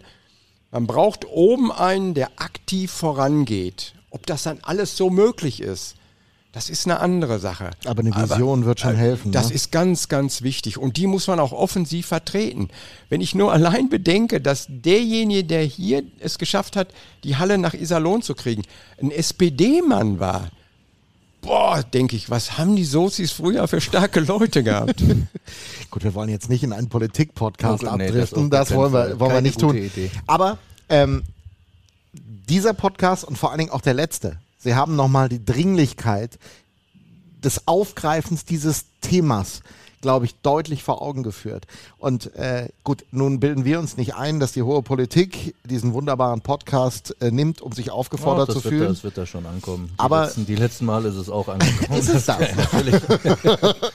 Nein, aber ich glaube einfach, dass es wieder, dass es an der Zeit ist, mal wieder über bestimmte Dinge zu reden. Ihr hört übrigens im Hintergrund, und äh, das weiß ich nicht, was das für Auswirkungen hat, äh, eine kleine Alarmsirene und gerade fährt die Feuerwehr vom Fenster längs. Es könnte also sein, dass wir Mal äh, eben auf mein Handy, ob mich irgendjemand mal angerufen hat. Genau, es könnte also sein, dass es tatsächlich brennt Nein, in der Eissport. Nein, entweder es ist nichts oder Nein, ich bin den Kollegen scheißegal. Aber es zeigt, es geht relativ zügig, bis die Feuerwehr hier ist. Das funktioniert. Die Jungs sind wenigstens gut unterwegs. Und ich sage ja auch nochmal, da werbt ja auch für, auf der hinteren Seite die Freiwillige Feuerwehr zu unterstützen, ist super. Rainer, wir quatschen jetzt schon seit 40 Minuten. Ein Thema will ich noch machen. Die geilste Geschichte, die da drin steckt, die du nicht gewusst hast und die du uns jetzt nochmal eben schnell erzählst, bitte, aus der Hockey History Teil 3. Also ich bleibe dabei, das ist das DIN A4-Blatt, was äh, 1961 vor der Halle verteilt worden ist und den Leuten erklärt wird, was Eishockey ist, welche Regeln existieren mit allem drum und dran. Ähm, da muss ich ganz ehrlich sagen, als ich das in der Hand hatte, da habe ich erstmal alles andere weggelegt und musste die vier Seiten durchlesen. Und ich fand Weil das humorvoll. Ga ne? Ganz genau. Ich wurde, es wurde aufgefrischt. Hat sich seitdem was geändert? Er hat, ist, aber das ist auch ein anderer Blick auf Hockey gewesen, oder? Als heute, De- oder? de- ja, definitiv. Man muss sich ja vorstellen, das ist eine andere Kultur gewesen, ein anderer Sport. Ne? Und das muss den Leuten erklärt werden. Das ist ungefähr so. Ja, ich, mir fällt wirklich nichts ein, als wenn ich heute Free Climbing machen würde. Da müsste ich auch bestimmte Regeln wahrscheinlich erstmal kennen. Irre, einfach Können irre. wir mit, ich habe das jetzt gerade mal hier offen, können wir mit zwei ganz, zwei von, also drei Bitten an unsere Zuschauer, zwei davon sind Bitte. Weltklasse. Die erste ist, begrüßen Sie auch die Gastmannschaft mit Beifall und nicht mit zerdrückten Red Bull-Dosen. Ja, damals gab es keinen Da- Moritz steht da Müller. nicht. Da steht da nicht. Und, und da, da direkt drunter steht, zollen Sie der Leistung des Gastes Anerkennung. Ja. Tja. So, nicht immer nur, wenn es mal nicht so gut läuft bei den Roosters, immer draufhauen, sondern auch mal sagen, Mensch, die anderen waren aber auch wirklich gut. Das Also ich, dafür schlägt das Roosters zu stark, als dass ich dem Gast noch so viel zolle. Machen- Aber Respekt wäre gut, wir ja. machen diese. Na, es geht. Es ist, es Nein, das ist lustig, sowieso. ne? Ja, ja. Dass also Dinge, über die man damals sehr selbstverständlich Ja. diskutiert hat, auch heute noch ein Thema sind, Ja. bis heute und äh, äh, an, am, an, an, äh, am Kern hat sich nichts geändert, das den Respekt vor den alle- anderen zu haben. Ne? Ja, würde ich sagen, aber das fanden damals auch nicht alle cool. Den Ich Satz muss ja, ich muss ja gestehen, auch da, äh, mein Papa hat sie gesehen, der war regelmäßig zu Gast in der alten Deilinghofer Eissporthalle. Ich habe es nicht mehr geschafft. Keine Ja. Chance. Ich bin erst 73 geboren, insofern. Also ich durfte mir da ein paar Spiele noch angucken, äh, aber man ist da mehr oder weniger hingegangen, weil man gesagt hat, Mensch, geh mal da hin, da gibt's auch was anderes zu essen, ne? Äh, Das waren die Hotdogs. Äh, manchmal waren das ganz profane Argumente, die einen da hingelockt haben und man ist hängen geblieben, weil, boah, was ist das denn für ein Sport, ne? Einen hab was ich- draus geworden ist. Bitte. Es geht immer zu Lasten des gastgebenden Vereins, wenn das Publikum Anordnungen der Schiedsrichter, die zur geordneten Durchführung eines Spiels unumgänglich notwendig sind, nicht befolgt. Der EC Deilinghofen möchte mit dem Deutschen Eishockeysportverband diesbezüglich nicht in Konflikte geraten. Ja. Ja. Das unterschreibe ich so. Klappt auch nicht immer. Ist teuer bis heute, oder? Ja. Ist teuer bis heute. Das, man, man sieht aber schon damals die Weitsicht, bitte macht da nichts. Ne? Und äh, die Kanadier haben da Wert drauf gelegt, definitiv beispielsweise. Ich muss ein Bonbon erzählen, was ich nicht reingeschrieben habe, weil ich das zu spät ge gehört habe. Äh, es gab früher in der Darlinghofen Halle einen Fan, der hatte so eine Sirene, da musstest du kurbeln, dann kam der Sirenenton. Äh, Das ist ihm nach dem ersten Spiel untersagt worden. Einfach deswegen, weil die Soldaten im Camp geglaubt haben, es ist Alarm. Und dann durfte er das nicht mehr. Tja, das sind Geschichten aus vielen Jahren Iserlohner Eishockey und Hemeraner Eishockey, das dürfen wir ja nicht vergessen. Also Deilinghofer Zeiten und äh, Rainer Tüttelmann hat sie uns ein bisschen näher gebracht in diesem wunderbaren Podcast Kühe, Schweine, Iserlohn.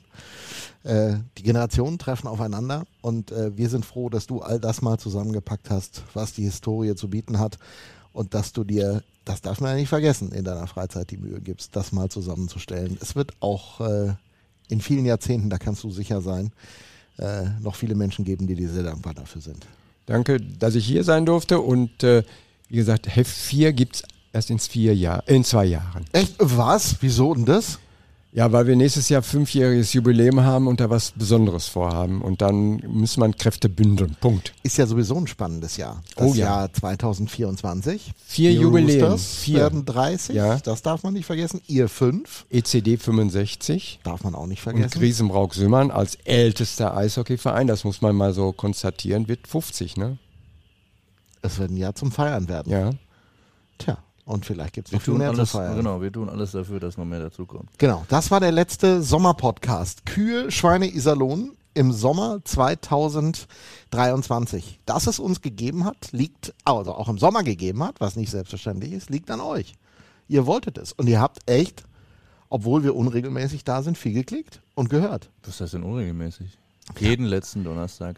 Klar, heute Ja, ein bisschen später. Heute ein bisschen später noch und weil ne, wir ja. auch noch diesen komischen Spieler mit reinnehmen genau, wollten. Genau, genau. Ja, und äh, jetzt sagen wir noch schnell Dankeschön beim grandios guten Sponsor, der uns über diesen Sommer getragen hat und ohne den das nicht möglich war. Beste Unterhaltung wünscht Ihre Sparkasse Märkisches Sauerland HEMA Menden. Wir setzen uns ein für das, was im Leben wirklich zählt. Für Sie, für die Region, für uns alle. Weil es um mehr als Geld geht. Und ab nächste Woche gibt's uns wieder jede Woche, ob Gott ihr wollt oder nicht. Gott sei Dank. Ganz schrecklich. Wir wissen nicht, was wir machen, aber wir machen was. Wir finden was, Und keine Sorge. versprochen schon mal, schreibt's euch gut auf. Wir sind aus dem Trainingslager ab dem 13. sogar zweimal für euch da, aus Mhm. Kitzbühel, weil er und ich sind da. Ich weiß auch nicht warum, aber wir Bisschen sind da. Urlaub, bisschen Urlaub machen. Ja, und ja, wie wir beide schon, genau. Und alle Hockeyspiele aus dem Trainingslager, also Bruneck, Mannheim und Linz, live bei uns bei Radio MK. Das war's für diese Woche und äh, in diesem Sommer. Tschüss Felix. Tschüss Mirko. Bis nächste Woche.